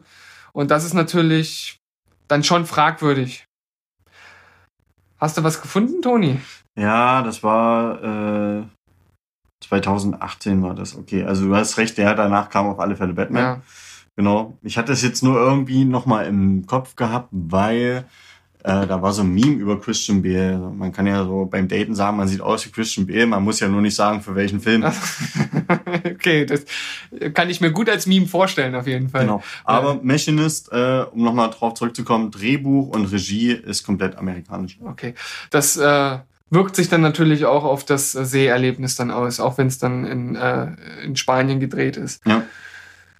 Dann äh, würde ich jetzt äh, zum Abschluss nochmal in den Osten gehen, weil Ui. da denke ich, hast du bestimmt einiges beizusteuern. Ja. Natürlich äh, Japan, Korea, also vor allem äh, Südkorea natürlich Ja. und äh, Hongkong sind so die drei Sachen, die ich jetzt äh, noch mal rausgesucht habe, die ich halt interessant finde. Bei mir äh, Japan, das erste, was mir dann natürlich äh, mit in den Kopf äh, kommt, sind halt äh, Anime-Filme und die äh, Studio Ghibli-Filme, Mhm. die halt auch wirklich qualitativ äh, ziemlich einzigartig waren. Ja. Mittlerweile ist ja der ähm, ja, so- sozusagen der, der Vater des Studios ja gar nicht mehr äh, dort tätig, der Miyazaki. Du, das weiß ich gar nicht. Ich bin da so hundertprozentig bin ich da gar nicht mit drin, bin aber der Meinung, dass der jetzt tatsächlich gerade noch mal einen äh, rausgucken lassen wollte. naja, also ähm, ich weiß, dass er sich zurückgezogen hat und seinen Sohn, glaube ich, übernommen hat. Ich glaube, so Oder war das. Das kann auch sein. Und ähm, ich, Studio Ghibli. Also ich muss ja als einer der wenigen oder der, der der wichtigen Filme muss ich hier auf jeden Fall Prinzessin Mononoke nennen. Mhm. Äh, Neusikae aus dem Tal der Winde natürlich, ähm, auch ganz bekannt. Und Chihiros Reise ins Zauberland, der ja auch tatsächlich einen Oscar gewonnen hat. Und ja, Hayao Miyazaki. Der äh, sozusagen das Mastermind hinter den Filmen und auch einer der großen Kritiker an, äh, an Disney, der halt gesagt hat, Disney dreht im Grunde genommen immer den gleichen Film, hat immer die gleiche Aussage, da ist immer am Ende alles gut, wenn man so möchte. Ich meine, es gibt ein paar Ausnahmen, wenn man jetzt zum Beispiel mal König der Löwen nimmt, ne, wo dann natürlich auch ein bisschen mit, mit Verlust sozusagen gearbeitet wird. Das kommt nicht so häufig vor in, an, äh, ansonsten in, in Disney-Filmen, aber insgesamt ist ja schon, schon die, die Message und die Werte, die vermittelt werden, irgendwie immer das Gleiche. Und das ist halt bei den Studio Ghibli-Filmen halt überhaupt nicht der Fall. Da gibt's immer andere Themen. Da gibt's auch Themen, die halt, ich sag mal, auch gar nicht so einfach zu verdauen sind. Ähm, Filme, die auch nicht unbedingt für, für Kinder, also ich sag mal Kinder sechs, sieben, acht Jahre gemacht sind, sondern schon Mhm. auch für etwas ältere Kinder. Das ist so, ja, der eine Bereich, der mir dort äh, einfällt. Ich habe früher, weiß ja nicht genau, du hast zwar gesagt, Animes hast du nie so Nee. richtig geguckt, aber früher, als es ja sozusagen das Internet, Internet wie heute noch gar nicht wirklich gab und es eigentlich unendlich schwierig war, Animes zu sehen oder überhaupt dran zu kommen, war Vox einer der wenigen Sender, der, ähm, ich glaube, immer so Freitag nachts so Specials gemacht hat, wo dann wirklich äh, irgendwie die ganze Nacht durch dann irgendwelche äh, Animes liefen. Und ich habe damals noch äh, mit VHS-Kassette ah, mir die okay. dann teilweise aufgenommen und geguckt. Da habe ich zum ersten Mal äh, Neon Genesis Evangelion zum Beispiel gesehen. Einer so mit de, der äh, bekanntesten Serien. Gibt auch Filme zu.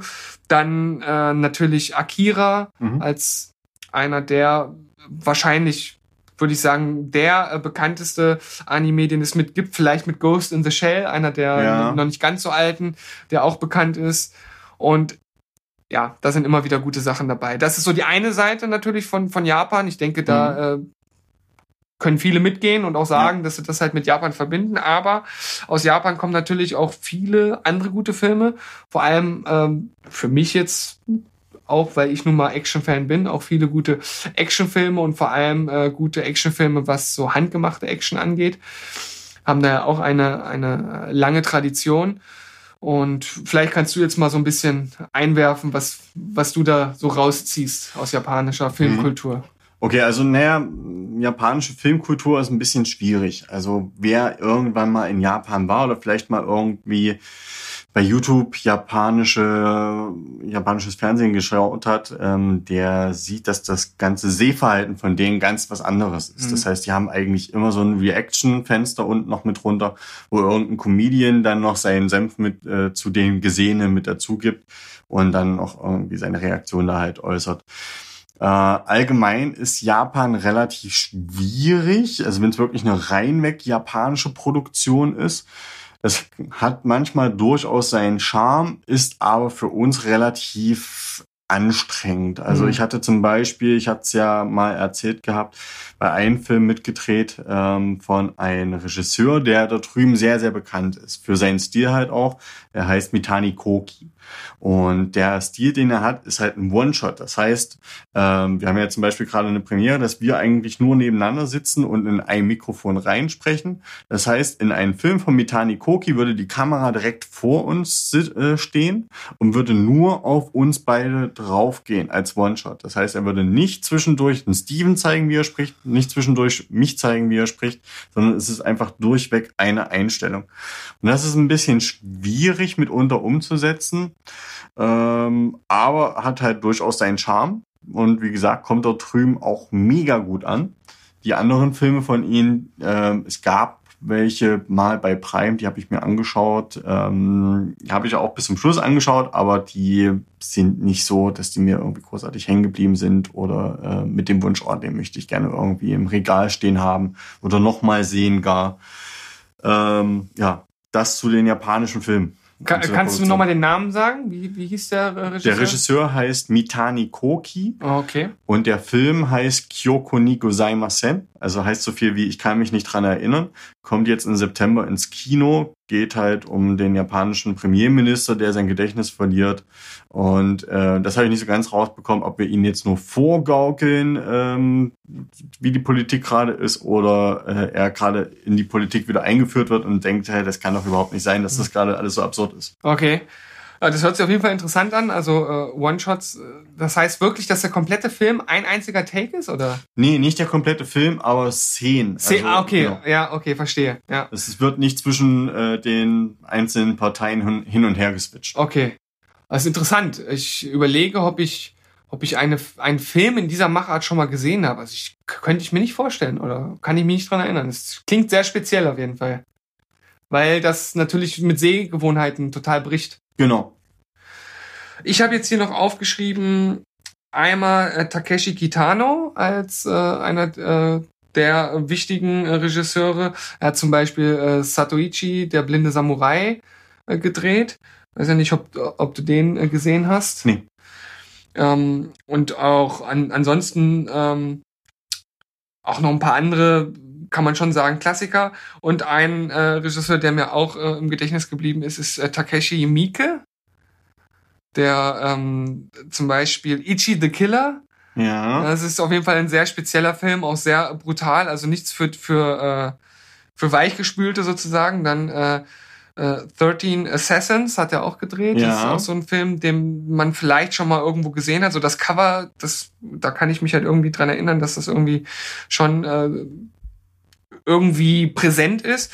Dann ähm, eine der besten, vielleicht sogar die beste Videospielverfilmung, die bis jetzt gedreht wurde. Von Ace Attorney.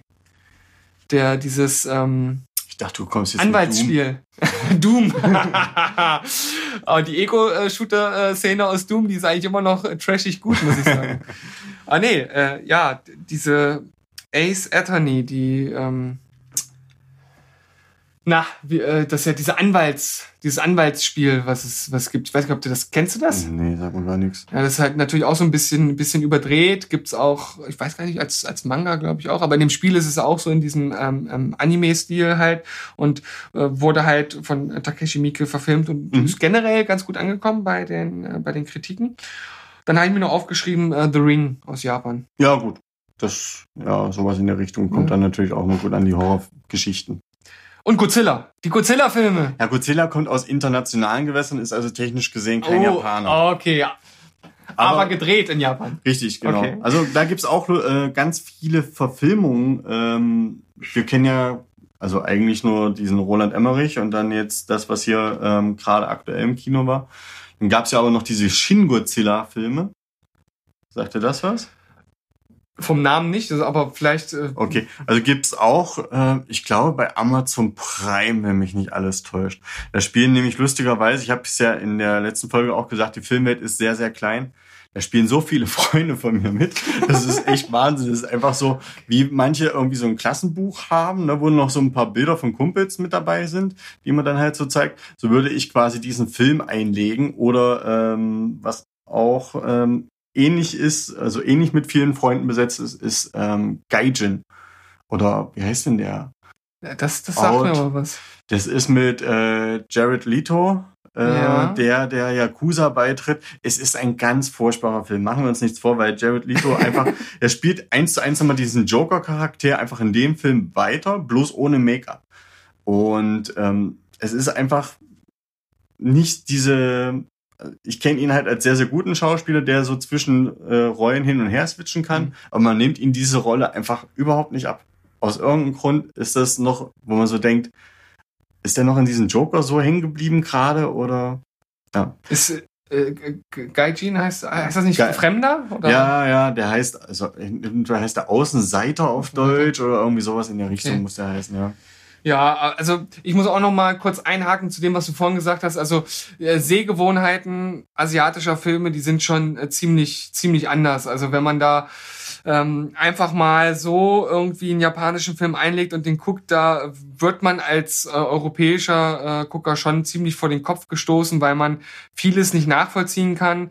Erstmal so, so generell verhalten sich ne, die, die, die Menschen halt einfach ein, ein Stück weit anders, haben halt natürlich einen anderen kulturellen Hintergrund. Und was ich mal gelesen habe, ist halt auch, dass diese, ähm, ich muss mal gucken, ob ich das jetzt vernünftig zusammenbekomme. Also wenn bei uns ist das immer so, man muss alles, was in einer Szene äh, passiert, auch richtig sehen. Und vieles äh, in äh, asiatischen Filmen ist oft so, dass, äh, dass die Leute wissen, was dann als nächstes passiert, ohne dass man das manchmal direkt sieht. Also ich weiß nicht genau, ob ich das, ob ich das richtig zusammenkriege äh, kriege noch. Also dass das, dass einfach Szenen so sind, dass man sich als Zuschauer denkt, hä, das ist jetzt aber komisch geschnitten oder äh, das, da fehlt doch jetzt irgendwie so ein bisschen was. Und das ist aber für die Sehgewohnheiten äh, dort mhm. halt einfach ein, ein gängiges äh, Mittel. Also die sind sozusagen damit aufgewachsen oder sozialisiert. Also so sowas habe ich irgendwo mal gelesen. Vielleicht kannst du mich ja jetzt ja, berichtigen. Genau, also ich habe mir halt im Vorfeld ähm, auch Gedanken gemacht bezüglich dieses Themas. Und es ist so, Beispiel, wir schauen uns einen amerikanischen Film an, jemand kriegt eine Schnittwunde irgendwie, ne? dann wird quasi gezeigt, wie er halt da steht mit dieser Schnittwunde. In vielen ausländischen Filmen oder beziehungsweise auch in japanischen Filmen ist dann zack dieser Schnitt quasi da und dann wird direkt auf diesen Schnitt drauf gezoomt, dass man halt erstmal, also es ist mega schwierig, so einen Schnitt realistisch aussehen zu lassen, weil wie oft sitzt du vor dem Fernseher oder im Kino und denkst, das ist doch Marmelade, Alter, oder Ketchup. ja, ähm, genau, aber es wird halt wirklich im Detail vorher nochmal gezeigt, bevor dann diese Handlung weitergeht. Das ist, mhm. glaube ich, das, worauf du hinaus wolltest, ne? Ja, in, also das zum einen, ne, das ist halt so diese, dass Szenen anders fortgeführt werden oder anders gedreht werden als bei uns ja. und dass manchmal ähm, also so habe ich das damals verstanden, als ich das gelesen habe und auch manchmal so den Eindruck gehabt, dass oft so Schnitte sind, so zum Ende einer Szene hin, äh, wo man denkt, na eigentlich fehlt doch da jetzt noch so ein bisschen was. Aber als ähm, als als asiatischer Zuschauer weiß man halt einfach, okay, da ist jetzt, also man sieht zum Beispiel nicht, wie derjenige umfällt oder irgendwie sowas oder es wird irgendwie äh, nicht so wirklich zu Ende gedreht oder äh, ja, ich, ich kann es jetzt nicht mehr so ganz in, in meine äh, oder in die richtigen Worte fassen, wie ich das damals äh, ähm, da halt gelesen habe, aber dass das halt einfach so eine andere Führung der Szene ist, dass man manchmal das Gefühl hat, es fühlt sich nicht so an, als wenn die Szene komplett wäre. Irgendwas fehlt. Also um es mal so zusammenzufassen. Okay. Ich weiß nicht, vielleicht hast du das ja. Also ich kenne das nur genau andersrum tatsächlich, dass halt wirklich in diesen asiatischen Filmen Details oder einzelne Sachen nochmal so detailliert dann gezeigt werden oder auch wirklich nochmal draufgezoomt werden. So, so, habt ihr das jetzt verstanden, dass da jetzt gerade dieses Detail wichtig ist? Das ist der Schlüsselmoment. Das müsst ihr euch jetzt angucken. Bleibt da jetzt drauf, weißt du? Okay. Und dass wir äh, quasi im westlichen Stil dann eher so, okay, alles klar, die haben es jetzt verstanden, wir gehen jetzt weiter mit der Story, weil Zeit ist Geld, wir müssen das ja irgendwie wieder zusammenschneiden und so weiter und so fort. Deswegen können wir jetzt nicht zehn Sekunden lang diese Szene zeigen. Okay. Ja, ist auf jeden Fall interessant zu hören, dass äh, da jetzt noch ein anderer Input kommt. Das ist mir jetzt ich meine, ich gucke auch nicht so häufig jetzt wirklich rein japanische Filme, ist mir das noch gar nicht so aufgefallen, aber vielleicht hat das jetzt so einen kleinen Klickmoment gegeben und wenn ich den nächsten Film sehe, fällt mir das dann vielleicht mehr auf. Aber worüber man sich auf jeden Fall einig sein kann, ist, dass halt einfach die, die Machart der Filme einfach anders ist als bei uns. Und jeder, der einen Film mal gesehen hat, der wird das halt auch relativ schnell merken. Es gibt auch Ausnahmen. Es gibt auch Filme, die man sozusagen gut schauen kann und die trotzdem irgendwie ja einfach gut finden kann, weil der Unterschied zu unserem Film gar nicht so groß ist. Aber die Gefahr ist auch groß, dass man irgendwie denkt, fühlt sich alles anders an. Und gerade wenn man dann auch noch mal nach Südkorea schaut. Ich denke, da gibt's vor allem einen Film, den du dir auch aufgeschrieben Ja. hast, die gleich als erstes. Genau. Das ist Oldboy. Das Oldboy ist natürlich das ist einfach ein, ein Meisterwerk und wer äh, den Anfang unserer Folge aufmerksam verfolgt hat, auch in diesem Stunt-Video geht es am Ende zum Schluss um diese äh, ja schon fast legendäre Hammer-Szene, Hm. die ja auch in einem äh, One-Shot äh, gedreht wurde. Und äh, da finde ich auch nochmal total interessant, in diesem Video wird nochmal genau darauf eingegangen, warum ist diese Szene so gut. Und das sind so Kleinigkeiten, die dort einfach richtig gemacht wurden, die zum Beispiel das ähm, Remake komplett verkackt hat, das amerikanische. Das habe ich tatsächlich gar nicht erst geguckt. Also, hm. Ich habe es geguckt, ich fand's jetzt nicht katastrophal, aber natürlich weit entfernt Hm. von dem Original. Ich würde sagen, wenn ihr die Chance habt oder die Auswahl habt, dann guckt natürlich das Original und lasst einfach das US-Remake da, wo es hingehört, im, im, im Laden der Videotheken, die es nicht mehr gibt. Ja, ansonsten habe ich hier noch ähm, Snowpiercer aufgeschrieben. Ja, den habe ich auch gefunden gehabt, aber den habe ich nur einmal gesehen und auch nicht so aufmerksam verfolgt, dass ich da großartig drüber sprechen Der kann. hatte so gute Kritiken bekommen und ich habe ihn auch gesehen und dachte dann so, ja, ist ein guter Film, aber es ist nicht so, dass der Ja. mir super irgendwie hängen geblieben ist. Sagt der Memories of Murder was? Nee? Das ist auch ähm, von dem äh, Oldboy-Regisseur. Okay. Ähm, auch ein sehr guter Film. Ich kann jetzt inhaltlich gar nicht mehr so viel dazu sagen, weil es auch schon Ewigkeiten her ist, aber das ist auch ein wirklich, ähm, wirklich interessa interessanter Film, den man sich gut angucken kann. Hongkong. Ja, alles Jackie Chan, Bruce Lee, alles. Ähm, Aber hier, warum gehst du so schnell von Korea oh weg? ja, ich, ich bin äh, hier, da bin ich zu schnell. Ja. Dann Kennst äh, du Train to äh, Busan. Ja. Busan. Ich habe ihn noch nicht gesehen, aber der, ich glaube, den gibt's sogar auf, auf äh, entweder auf Netflix oder Ja. auf Genau. Amazon.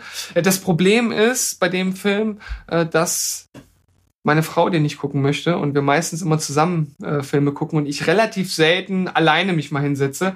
Ähm, ich habe Lust, den auf jeden Fall zu gucken und da du ihn jetzt hier gut, ja. einbringst, muss er ja nicht schlecht sein. Genau, also der ist tatsächlich gut. Den habe ich mir auch in Japan mal in einem Sharehouse angeguckt, äh, zu einer Horrornacht, die wir dort mal veranstaltet hatten. Äh, war überrascht, auch über die Qualität. Also es ist auch relativ schwierig, ähm, Zombiefilme realistisch aussehen zu lassen. Auch da gab es schon viele Negativbeispiele. Aber jetzt mit ähm, zum Beispiel Train to Busan und ähm, gibt noch eine Serie, auch bei Netflix, glaube, die heißt nur Kingdom.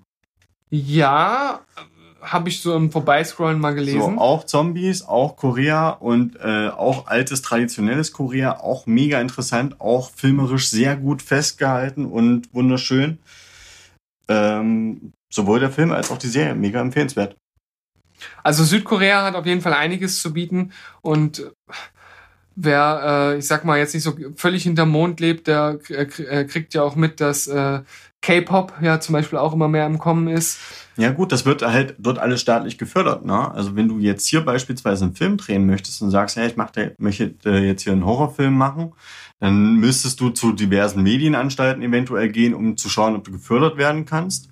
Da in Korea ist es so, du wirst sofort vom Staat eigentlich gefördert. Du kriegst Okay. sofort dann die Gelder dann äh, zur Verfügung gestellt und dann, weil es mehr oder weniger auch ein bisschen positive äh, Wirkung hat. ja, genau, Ja. nach außen hin. Und die unterstützen sowohl das Popgeschehen als halt auch die filmerische Welt. Das erklärt dann natürlich einiges. Ja. Und ähm, wenn man halt weiß, dass der ähm, koreanische Musikmarkt einer der größten der Welt ist, dann kann man sich vorstellen, was dort sozusagen an staatlicher äh, Leistung mit dahinter steht, wenn die dort ihre Finger tatsächlich mit dem Spiel haben. Und bei den Filmen, wir haben jetzt einige genannt, es gibt noch ein paar andere Beispiele. Ähm, also gute Filme aus Südkorea, definitiv. Wer da mal Interesse hat, einfach mal über den Tellerrand zu schauen. Ich finde auch, dass äh, zum Beispiel Oldboy, der ist wirklich gut schaubar, auch für Ja. westliche Verhältnisse. Also wer den nicht gesehen hat, schaut euch den bitte, bitte an. Mhm. Hast du noch was aus äh, Korea oder war das Aus Korea, nee, nee, das waren noch die letzten beiden, genau. Okay, und Hongkong, hast du ja schon gesagt, ne? so klassisches äh, ähm, Action, Martial Arts Kino kommt natürlich viel aus Hongkong. Ja. Ich als äh, alter Martial Arts Ha- Haudegen finde zum Beispiel auch Hero. Marshall Harzer. Martial Arts. das, ist das, das beste Wortspiel seit langem, sehr gut. Ähm, Hero, Jet Li auf der Ja. äh, äh, Krone seiner Schöpfung, würde ich fast sagen, fand ich damals absolut grandios. ähm, in Infernal äh, Affairs, der die Vorlage Mhm. für The Departed war, muss hier natürlich genannt werden. Hard, Hardboiled, Chow Ja. Yun Fat in äh, einer seiner äh, großen äh, Actionrollen auch so zur zur zur Blüte Mhm. seiner Zeit, wo ja auch ähm, eine eine der legendären Szenen, Action-Szenen gedreht wurde, wo er mit Baby in der Hand in eine Schießerei Ja. halt äh, sozusagen schlittert. Fearless kann ich auch noch empfehlen. Ja, auch mit Jet Li. Genau. Auch äh, sehr guter Film. Ich, also alle ähm, äh, asiatischen, ich weiß nicht, ob alle Filme mit Jet Li aus Hongkong äh, kommen, das weiß ich jetzt Nö, nicht. Ich glaube, aber- da sind auch viele ringsrum in China, da Ja. irgendwo auch gedreht worden. Kung Fu Hustle? Kung Fu Hustle ist grandios. Ja. Finde ich, finde ich wirklich. Also, den habe ich damals im Kino gesehen, war super unterhaltsam. Ich fand auch Shaolin Kickers tatsächlich sehr gut. Da, ich bin halt Und der Shaolin Soccer? Fußballtechnisch bin ich komplett raus. Ja, aber ich meine, der ist ja so überdreht und over the top. Ja. Ähm, das ist ja im Grunde genommen äh, sozusagen Kickers und die tollen Fußballstars in überdreht in echt. Ja. Okay. Ne? Also so, so völlig äh, mit, mit Feuerschüssen und äh, der Torwart, der dann den Ball, den drehenden Ball in den Händen hält und die ganze Kleidung weggefetzt wird und so, Mhm. also so völliger Schwachsinn im Grunde genommen. Aber halt auch ähm, irgendwie sehr, äh, sehr lustig auf eine ganz eigene Art und Weise. Etwas neueres Beispiel für gute Martial Arts Filme sind die Ip Man Filme, die ich jetzt hier noch mit reingenommen habe. Und um mal wieder den Bogen zu den ganz alten Filmen zu äh, spannen, ist äh, A Chinese Ghost Story. So ein alt, alter äh, Klassiker des ähm, ja, Hongkong und auch so ein bisschen China-Kinos. Also der ist jetzt zwar aus Hongkong, aber der Mhm. gilt halt auch so ein bisschen für diese äh, typischen Drahtseil Martial Arts Filme, also so wo viel an Seilen äh, gekämpft wurde. Ja, okay. Mit diesen riesen Sprüngen durch die Luft Ja. und so, ja. Das war nicht meins. Das ist auch nicht jedermanns Sache, das ist sehr speziell, vor allem weil es ja dann oft auch in so einem altertümlichen Ja. Setting eher spielt, da muss man auch ein Fable für haben. Aber äh, also das sind, wenn man denn solche Filme mag, die findest du halt nirgendwo anders, die findest du halt Ja. dort. Ne?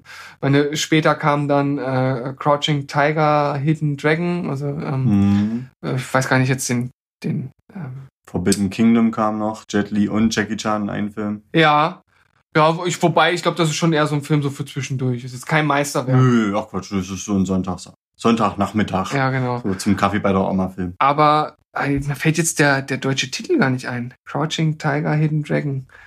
Ähm, der hat ja doch auch damals einen Oscar gewonnen. Das müssen wir jetzt aber noch mal ganz kurz äh, sicherstellen hier. Crouching.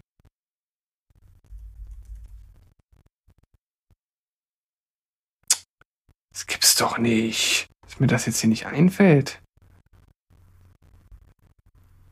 Also der Nachfolger der Tiger and Dragon, Naja. heißt er einfach nur. Ne, der erste, der ähm, hat ja auch, ich weiß gar nicht, war es nicht sogar für den besten Film? Oder fürs Drehbuch? Also für irgendwas hatte der auf jeden Fall auch einen Oscar Fragst gewonnen. du mich zu viel, aber steht das nicht damit drin? Das finden wir auch noch schnell raus, weil ähm, das ist halt ein Film, der halt diese ähm, diese sehr spezielle asiatische Action so zum ersten Mal und ja auch relativ spät in Hollywood dann ähm, bekannt gemacht hat. Und dadurch, dass er dann auch einen Oscar gewonnen hat, ähm, ist das natürlich nochmal was ganz Besonderes. Auch gedreht von Eng Lee, der ja nun auch kein äh, ganz Unbekannter ist. Ja. Und jetzt äh, gucke ich mal hier, wo haben wir es denn? Erzähle ich jetzt hier gerade Quatsch mit dem Oscar? Steht hier gar nicht drin. Critical Response, Box Office. Ja, Academy Awards.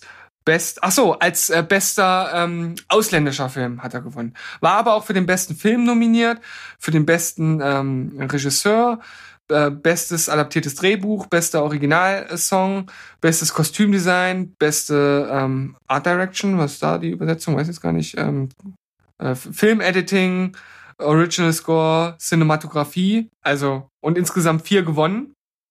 Das muss man mit so einem Film auch erstmal schaffen. Wobei ich glaube, der war halt auch einfach ein bisschen gehypt. Also ich glaube, am Ende ist der, äh, gerade wenn man das aus asiatischer Sicht betrachtet, haben dann viele gesagt, hä, warum ist denn der Film eigentlich, warum hat denn der eigentlich so viele Oscars gewonnen? Warum macht denn der so ein Wirbel da drum? Solche Filme drehen wir ja alle, ja. jede Woche kommt so ein Film hier raus mhm. und kein Schwein interessiert sich dafür. Aber nun gut. Ähm, ich finde es erstmal gut, dass der generell so ein bisschen ähm, das Genre einfach, ja, so ein Stück weit in den Mainstream gebracht hat.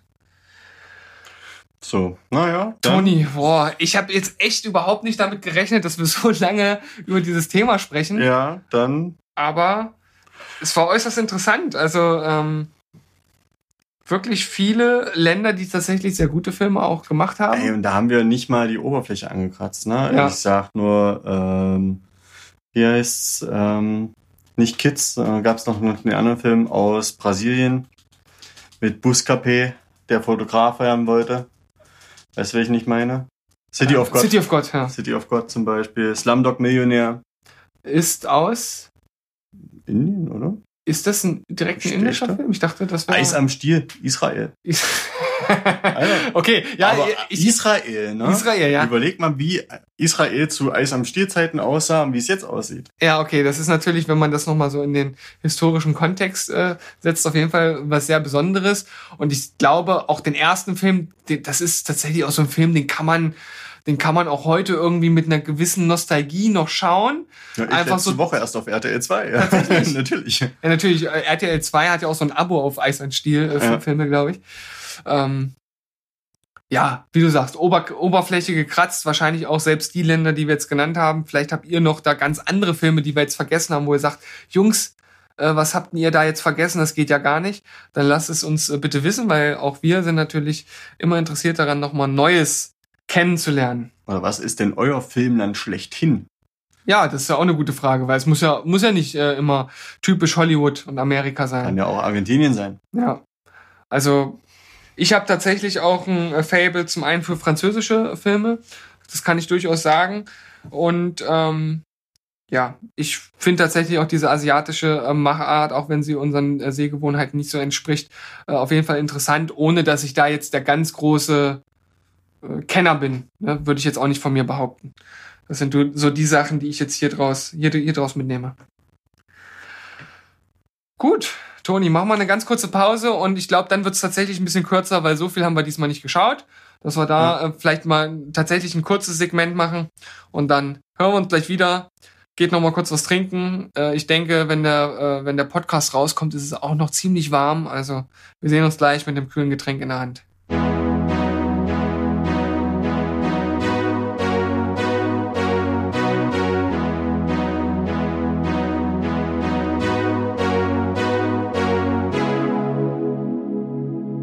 Hoi Driho, alle zusammen. Letzter Part. Wir haben ja eben, also ziemlich ausufernd jetzt doch über dieses Thema geredet.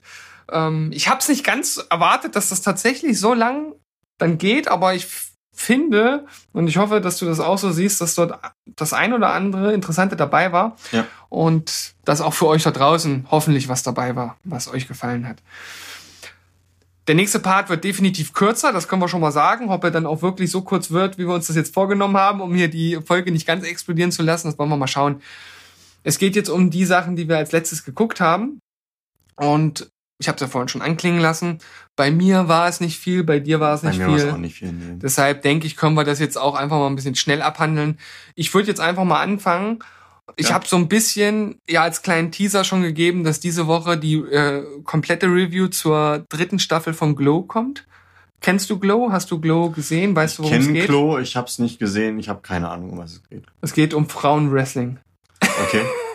Äh, klingt erstmal total abgefahren, aber am Ende äh, kann ich nur sagen, ich bin jetzt drei Folgen vor Ende der dritten Staffel und mittlerweile geht's wirklich, wirklich sehr viel um das Zwischenmenschliche. Also man hat ja mittlerweile auch die Charaktere einfach so lieben gelernt, weil es einfach gut geschriebene Charaktere sind, weil es gute Schauspieler sind.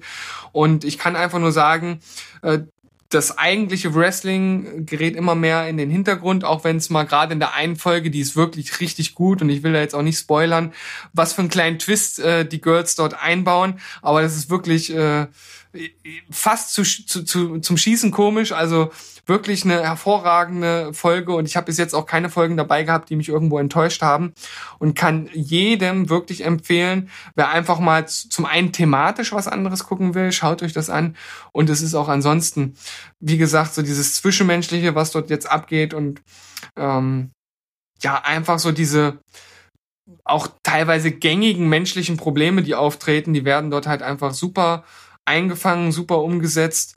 Ähm, es wirkt auch nicht irgendwie aufgesetzt. Also für mich ist das bis jetzt eine wieder richtig gute Staffel und ich hoffe, dass ich dann äh, nächste Woche, wenn ich dann sozusagen den dritten Teil dieser Review dann anstimme, dann euch auch sagen kann, was meine Endwertung ist.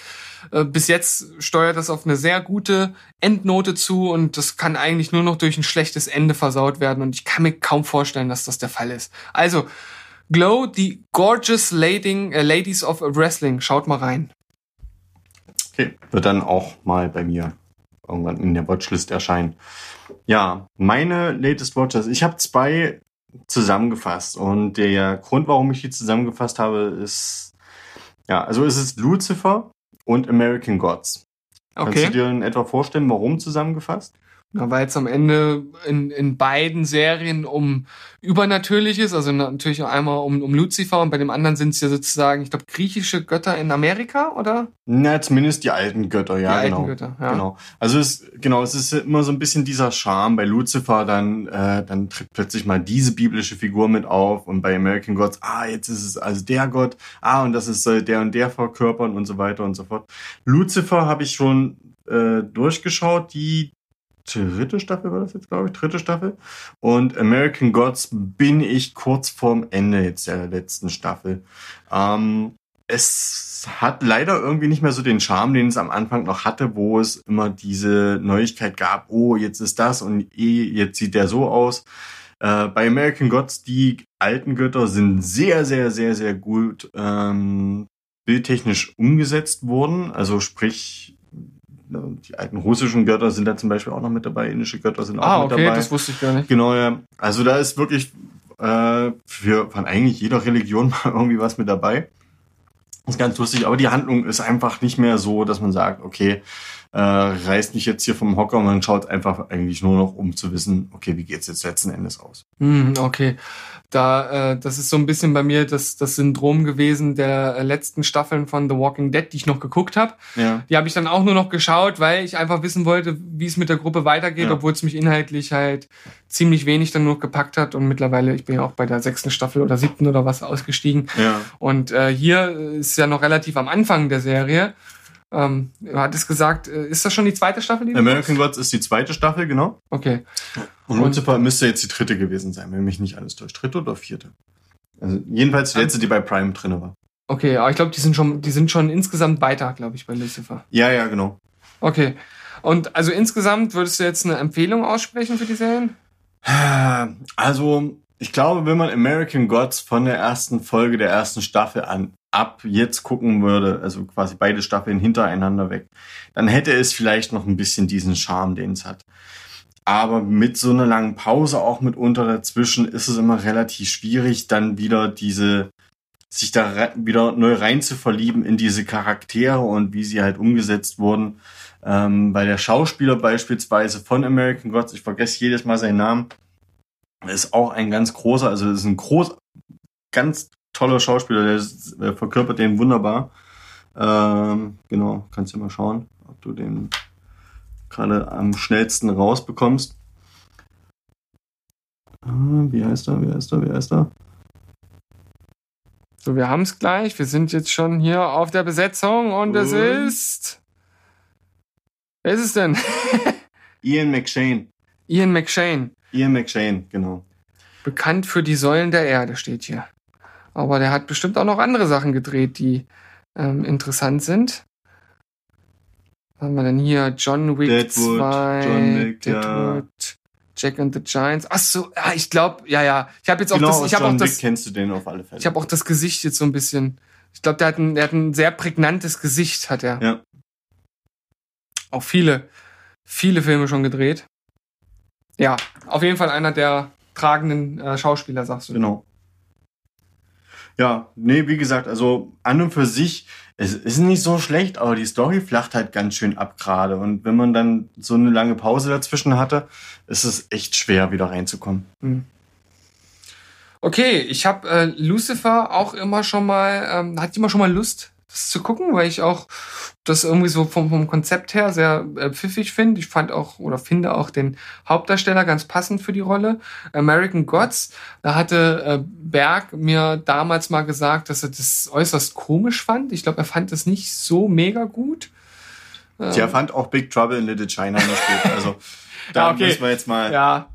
Äh, dementsprechend kann man eigentlich Berg überhaupt nicht mehr vertrauen, weil Nee. der hat eigentlich, der hat ja eigentlich gar keine Meinung.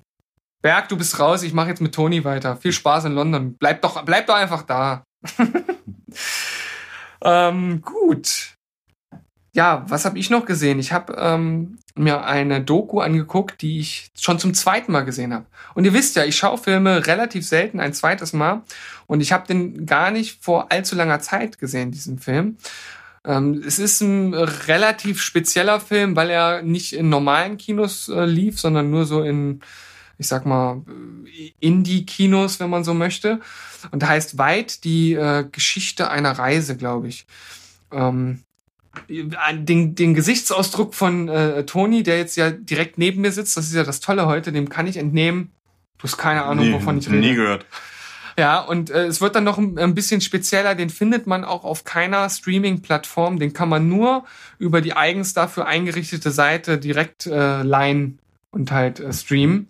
Was ich in dem Fall, wenn ich gleich auch mal das Konzept erläutere, eigentlich auch, auch schon okay finde und ähm, man halt auch eine direkte Unterstützung an die beiden, die halt hinter dem Film stehen, so ein bisschen ja direkt zurückgeben kann. Und zwar handelt es sich um äh, Patrick und Gwen, die eine Weltreise gemacht haben. Und die Weltreise startet, startete in äh, Freiburg. Und das Ziel war es, am Ende sozusagen in den Osten zu Fuß, per Anhalter, äh, per Schiff so lange zu reisen, bis sie sozusagen wieder in Freiburg ankommen. Also einmal rund um die Welt.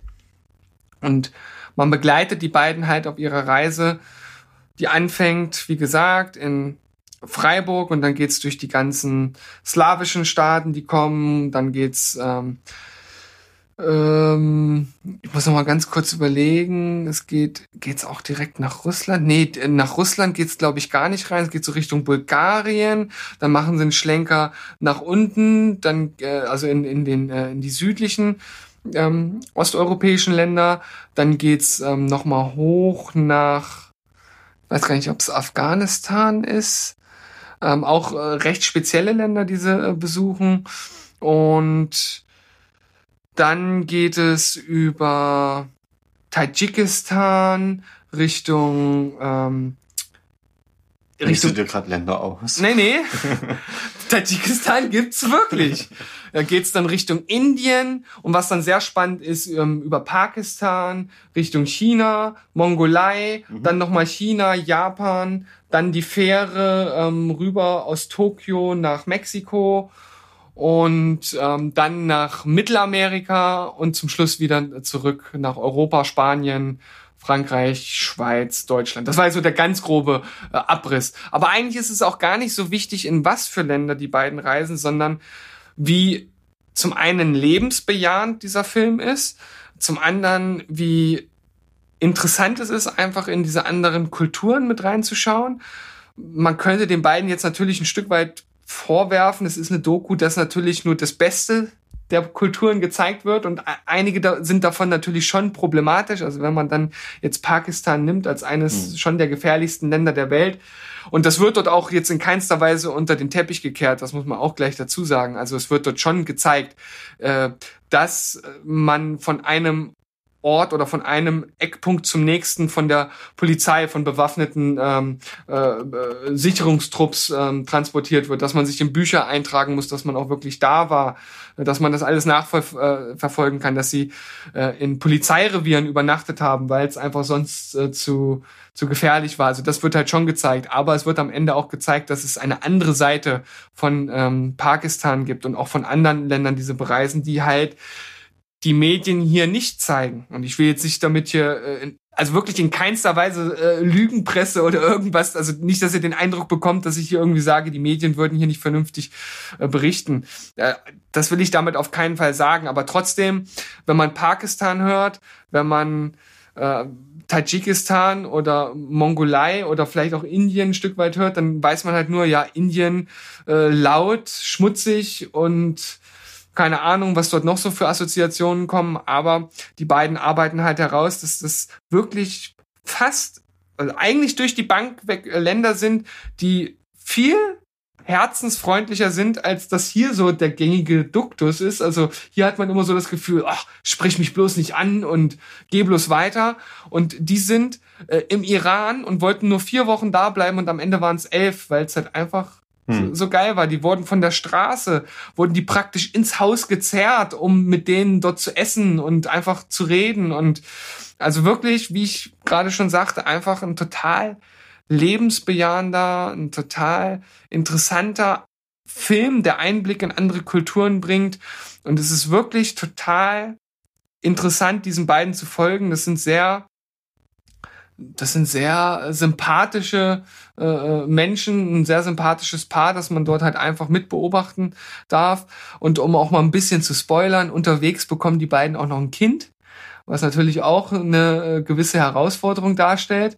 Äh, der spätere Sohn wird äh, dann in äh, Mexiko geboren, hat dann auch einen mexikanischen Pass. Ähm, also das sind alles so Sachen, die halt total interessant sind und der Film geht über zwei Stunden und er vergeht wie im Flug. Also wirklich, wer einfach an anderen Kulturen Interesse hat, wer da auch so ein bisschen äh, weltoffen ist, wer auch äh, dieses, diesen sehr alternativen Lebensstil, den die beiden dort natürlich jetzt zeigen, wer damit ein Stück weit auch was anfangen kann, weil das muss man, weil ansonsten findet man das wahrscheinlich einfach eher uninteressant.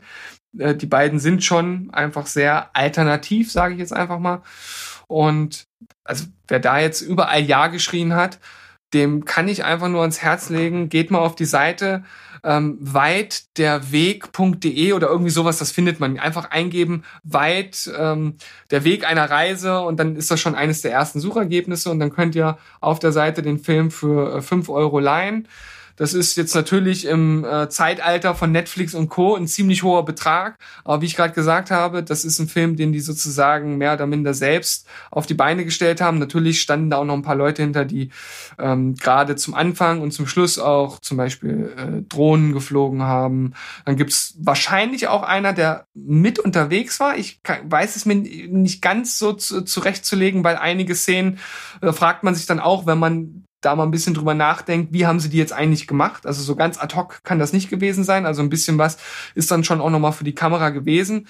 Wobei ich nicht glaube, dass die Szenen an sich gestellt waren. Also es wirkt alles schon sehr realistisch.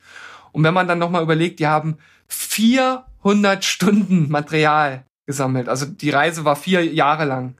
Ne? Da weiß man, was für ein Aufwand dahinter mhm. war.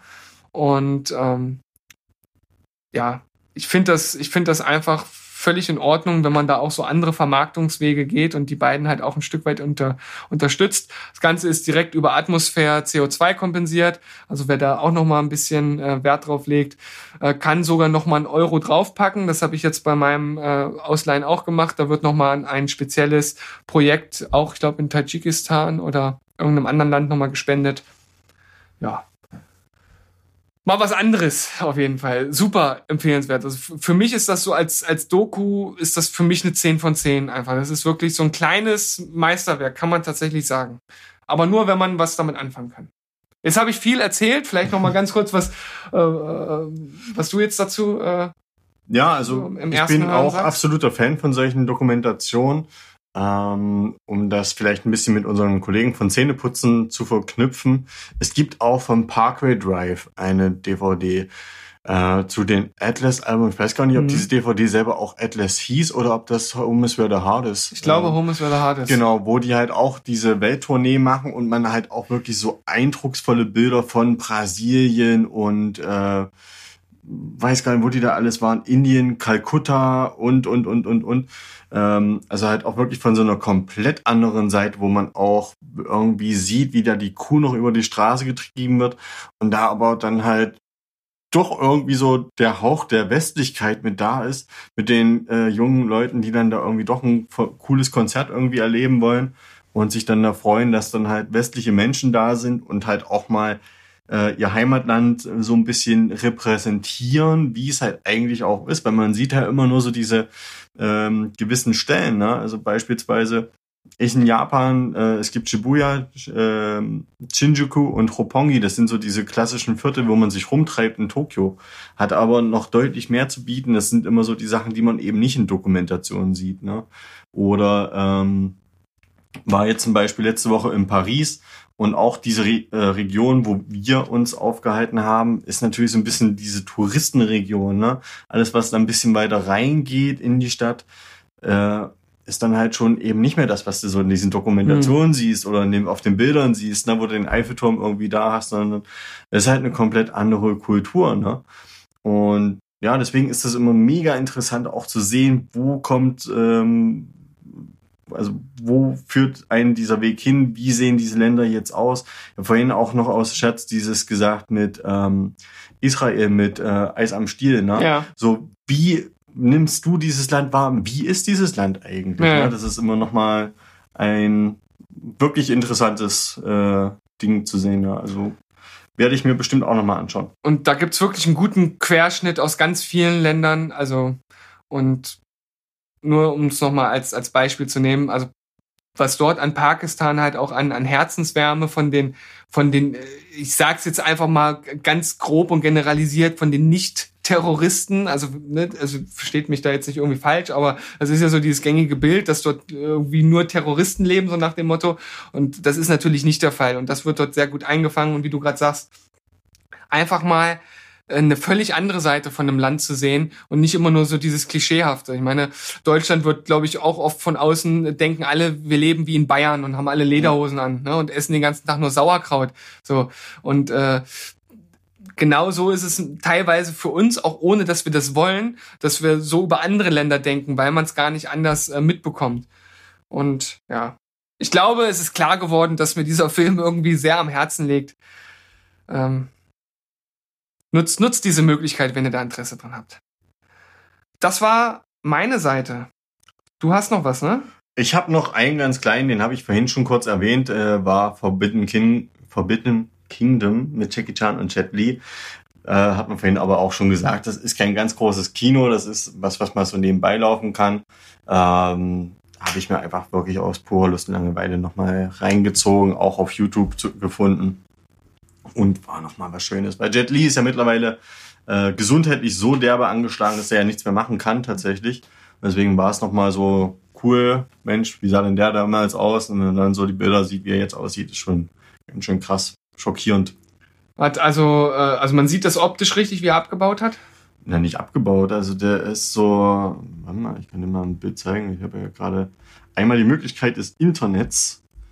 Das Internet, das ist da, um uns zu helfen für diese schönen Bilder von Jet Li. Die nur wir sehen können und ihr nicht. Ja, aber äh, ich denke, jeder von euch ist auch äh, Des Internets mächtig. genau, also Jet Li zu googeln, das ist auch äh, keine keine ganz große äh, Kunst. Ja, ich meine, der ist ja auch nicht mehr der Jüngste, ne? Ich meine, das ist so für mich der der Martial Arts Star, der für mich nach äh, Jackie Chan dann kam, Ja. ne, der dann zu seiner Zeit äh, seine Hochzeit hatte, nachdem Jackie Chan seine Hochzeit hatte, wobei ähm, Jackie Chan ja ähm, immer noch den ein oder anderen Film dreht. Ja. Ja, jetzt habe ich ja in der letzten Folge auch gesagt, ne, kommt ja jetzt auch neu erst wieder was raus. Demnächst auf Prime oder Netflix, eins Okay. beiden. Ja, naja, aber du sagst ein kurzer, äh, guter Film für zwischendurch. ja, kann man mal gesehen haben. Ja. Naja, also wir haben, glaube ich, nicht so viel versprochen, als wir gesagt haben, das wird ein eher kurzes Segment. Und wir sind aber trotzdem bei einer Folge angekommen, die fast zwei Stunden lang ist. Also ich glaube, äh, Berg wird mich schlagen. Ähm, wird nämlich äh, auch wieder ein bisschen auf unser Konto gehen, weil äh, unsere Stunden schon wieder verbraucht sind. Wobei, ich glaube, wir kriegen neue Stunden am Donnerstag. Na, wir schauen mal. Vielleicht kriegen wir es sogar ohne äh, extra welche zu kaufen äh, dieses äh, diesen Monat hin. Aber ihr wisst ja, äh, wir äh, scheuen keine Kosten und Mühen. Und wenn es halt bedeutet, dass wir unserem Budget noch etwas äh, hinzufügen müssen, dann machen wir das natürlich.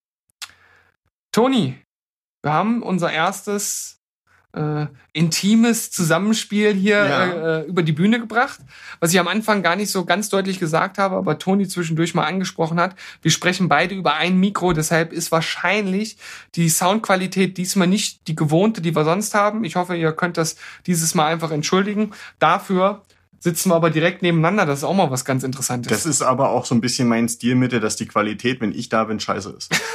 das muss man ganz einfach mal so sagen. Also ich, also du brauchst dich jetzt hier nicht unter den Scheffel stellen. Ich glaube, das ist eine sehr interessante Folge äh, geworden. Ich hoffe das zumindest. Äh, ich will das natürlich nicht selbst bewerten. Das müsst ihr da draußen machen. Also lasst uns mal wissen, wie ihr diese, äh, wie ihr diese Folge fandet.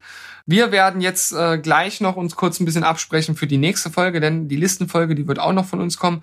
Vielleicht schaffen wir es ja da nicht ganz so viel zu schwafeln, oder? Ja, wir machen das so als äh, wie Frage-Antwort. Kennst du den Film? Ja, nein? Jawohl, okay, weiter. gut, weiter. Ja. So ein bisschen, ah, nein, was, ah, wie, wie Louis de Funès. Gut, das war's von uns. Äh, wie immer, äh, bleibt sauber, ne? keine macht den Drogen und tschüss, ciao und goodbye. Bleibt. Spoilerfrei. Bis dann, tschüssi.